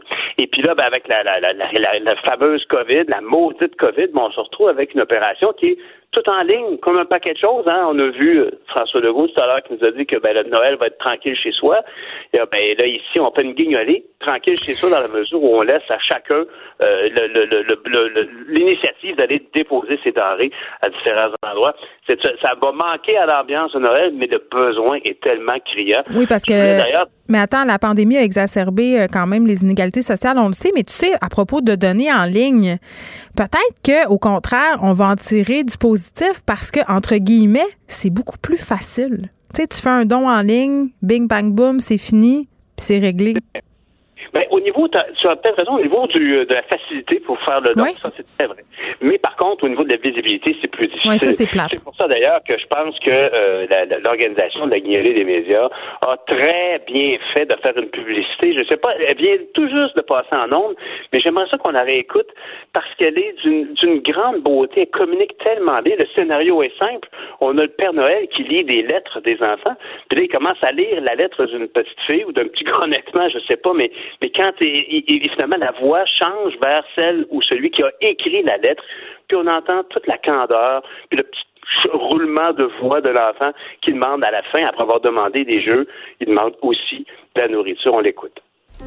En cette année, j'ai été très sage, j'ai bien lavé mes mains et j'ai respecté ma bulle classe. Comme cadeau, je voudrais un cerf-volant, un livre sur les planètes, des patins, de la sauce à spaghetti, des bananes, du lait pour mon petit frère, du pain, même si c'est du brun, c'est pas grave. Des œufs, des pommes ou des oranges parce que je sais que vous en avez des fois. Du jambon. Avoir faim, c'est pas un cadeau. Si vous le pouvez, donnez. Ça marche, effectivement. non. Wow, hein? Du pain, même du brun, ça dérange pas. Mais oui, c'est tellement touchant, comme elle le dit. Et puis des oranges, je sais que t'en as des fois. C'est tellement cute. Puis, mais c'est ça la vérité. Moi, je peux te dire en tout cas que, tu sais, quand j'ai été député, c'est une activité, euh, premièrement, que tu fais qui fait chaud au cœur euh, quand on est député, surtout qu'on est, on dit représenter des gens de notre coin, mais on est tout le temps en train de s'engueuler à la Chambre des communes ou à l'Assemblée nationale. Mais la vérité, c'est que les, les, j'avais la chance de participer à ce moment-là à plusieurs euh, des, des, des, levées de fonds. Euh, on allait amasser de l'argent avec des jeunes impliqués dans l'école, dans, dans, les écoles de secondaire du coin. On allait évidemment faire la collecte de la nourriture de porte en porte. À l'époque, c'est évidemment plus possible qu'aujourd'hui, mais en demeure pour moi que c'est un effort, c'est un moment de, de, de constat que dans notre communauté, au même supermarché où on va, ben effectivement, à côté, on, on, cherche peut-être à pas le voir, mais il y a un HLM à côté, puis il va, il va même épicerie que toi. Puis quand arrive le temps des fêtes, ben c'est important de ramasser des sous pour que ces mêmes gens-là puissent avoir l'exceptionnel du temps des fêtes. On cherche tous, hein, quand on dit qu'on va faire un rassemblement, ben on veut marquer le coup, on veut se rassembler, puis on aimerait ça manger autre chose que des saucisses hot dog. Oui, puis tu ben, sais, euh, tu sais, Pierre, euh, moi j'en profite toujours pour avoir une petite discussion avec mes enfants. Ils me trouvent lourde, là, mais sur le privilège, parce qu'au départ, quand on annonçait les guignolés, pas seulement la guignolée des médias, mais on en fait dans les écoles, il y a des boîtes où on peut donner des denrées alimentaires. Tu sais, premier réflexe euh, d'enfant, c'est oh, on va donner les affaires que ça ne nous tente pas de manger. Non, non, non, non, non. Moi, maintenant, j'établis un budget. On s'en va à l'épicerie. On achète des affaires le fun, des affaires agréables à manger, des affaires qui coûtent un peu cher, puis que des fois, tu sais, on n'a pas les moyens de se payer ce petit luxe-là. Puis c'est ça qu'on met dans la boîte. Ben, c'est clair. Moi, je, moi, je peux dire que j'ai euh, plus, pendant plusieurs années mm. participé à la préparation de l'épicerie partage dans un organisme communautaire euh, ici à Longueuil. Puis ça s'appelle l'entraide chez nous. Puis quand on faisait, euh, c'est, on préparait ces paniers de Noël là. En fait, c'était pas des paniers qu'on faisait l'entraide chez nous. On préparait une épicerie partage. Puis c'est justement, tu voyais les gens mm. qui arrivaient et qui faisaient eux-mêmes leur marché parce que ça aussi c'est le fun. C'est le fun de recevoir un panier de Noël. Il y en a, il y en a qui font très plaisir. J'en ai distribué souvent, mais faire sa propre épicerie, en général, de toute façon, que ce soit dans le temps des fêtes ou pas, ben c'est là que tu vois comment les gens, justement, cherchent aussi un peu de plaisir. Ils veulent pas juste avoir des crottes de fromage, mais c'est vrai que manger des bines constamment. Des pâtes. c'est parce qu'on a tous un peu tendance à mettre ça. Euh, puis j'en profite aussi euh, pour souligner au passage euh, que c'est pertinent d'avoir cette réflexion-là sur la pauvreté à ce temps-ci de l'année, mais ça serait le fun que cette réflexion-là, que nos gestes se poursuivent tout au long de l'année, parce que Moisson Montréal faisait l'année dernière une campagne de pub pendant l'été parce que les comptoirs alimentaires, les banques, les entrepôts, euh, l'été en arrache, sont vides. Oui, puis, puis euh, particulièrement cette période de COVID, il y a beaucoup de gens qui font moins de bénévolat qu'avant. Je suis le premier exemple. Mais j'invite tout le monde à téléphoner au bureau de leurs députés provinciaux, fédéraux, juste pour s'informer où est-ce qu'on peut faire un don, où est-ce qu'on peut s'impliquer. Mm. Appeler au stand d'action bénévole, bien sûr, mais appeler les députés, c'est bien parce que c'est un effet double. Un, ils ont souvent l'information puis ils vont me la transmettre. Et si votre député est, pas assez impliqué, ben peut-être qu'il va le ressentir comme une forme de pression à, à faire des gestes, puis entre autres, donner son espace publicitaire parce que plusieurs députés fédéraux mhm. Peuvent prendre la publicité dans les journaux. Euh, ça fait partie des dépenses admises par la Chambre des communes. ils peuvent mettre ces publicités-là au service des organismes communautaires en autant qu'ils participent aux événements. Ça fait comme un effet triple. On veut que nos élus fassent partie de ça parce qu'il ne faut pas qu'ils oublient la vulnérabilité des gens qu'ils représentent dans leurs différents parlements. Non, puis ayons aussi euh, une pensée pour les enfants de la DPJ qui vivent euh, en centre jeunesse. Il y a des initiatives aussi pour que ces enfants-là aient droit à des cadeaux, des cadeaux neufs. Moi, l'année passée, j'ai participé. C'est assez facile de le faire. Tu vas sur la fondation du centre jeunesse de Montréal ou autre centre jeunesse un peu partout à travers la province et on peut faire un don ou on peut même, là, avec la COVID, je sais pas comment ça fonctionne, mais faire un cadeau pour qu'un enfant ait droit à des vêtements neufs. Si c'est un ado, à des jouets. S'il il est plus jeune. Donc, ça aussi, c'est le fun. Il y a plein de choses qu'on peut faire comme ça. Merci, Pierre, d'avoir été là. Non, mais c'est vraiment cool pour vrai avec tout ce qu'on entend sur la DPJ ces temps-ci de donner un coup de main. Nous autres aussi, pas juste chialer. On t'écoute demain. C'est déjà tout pour nous. Je vous laisse avec Mario Dumont. Demain, 13h. Cube Radio.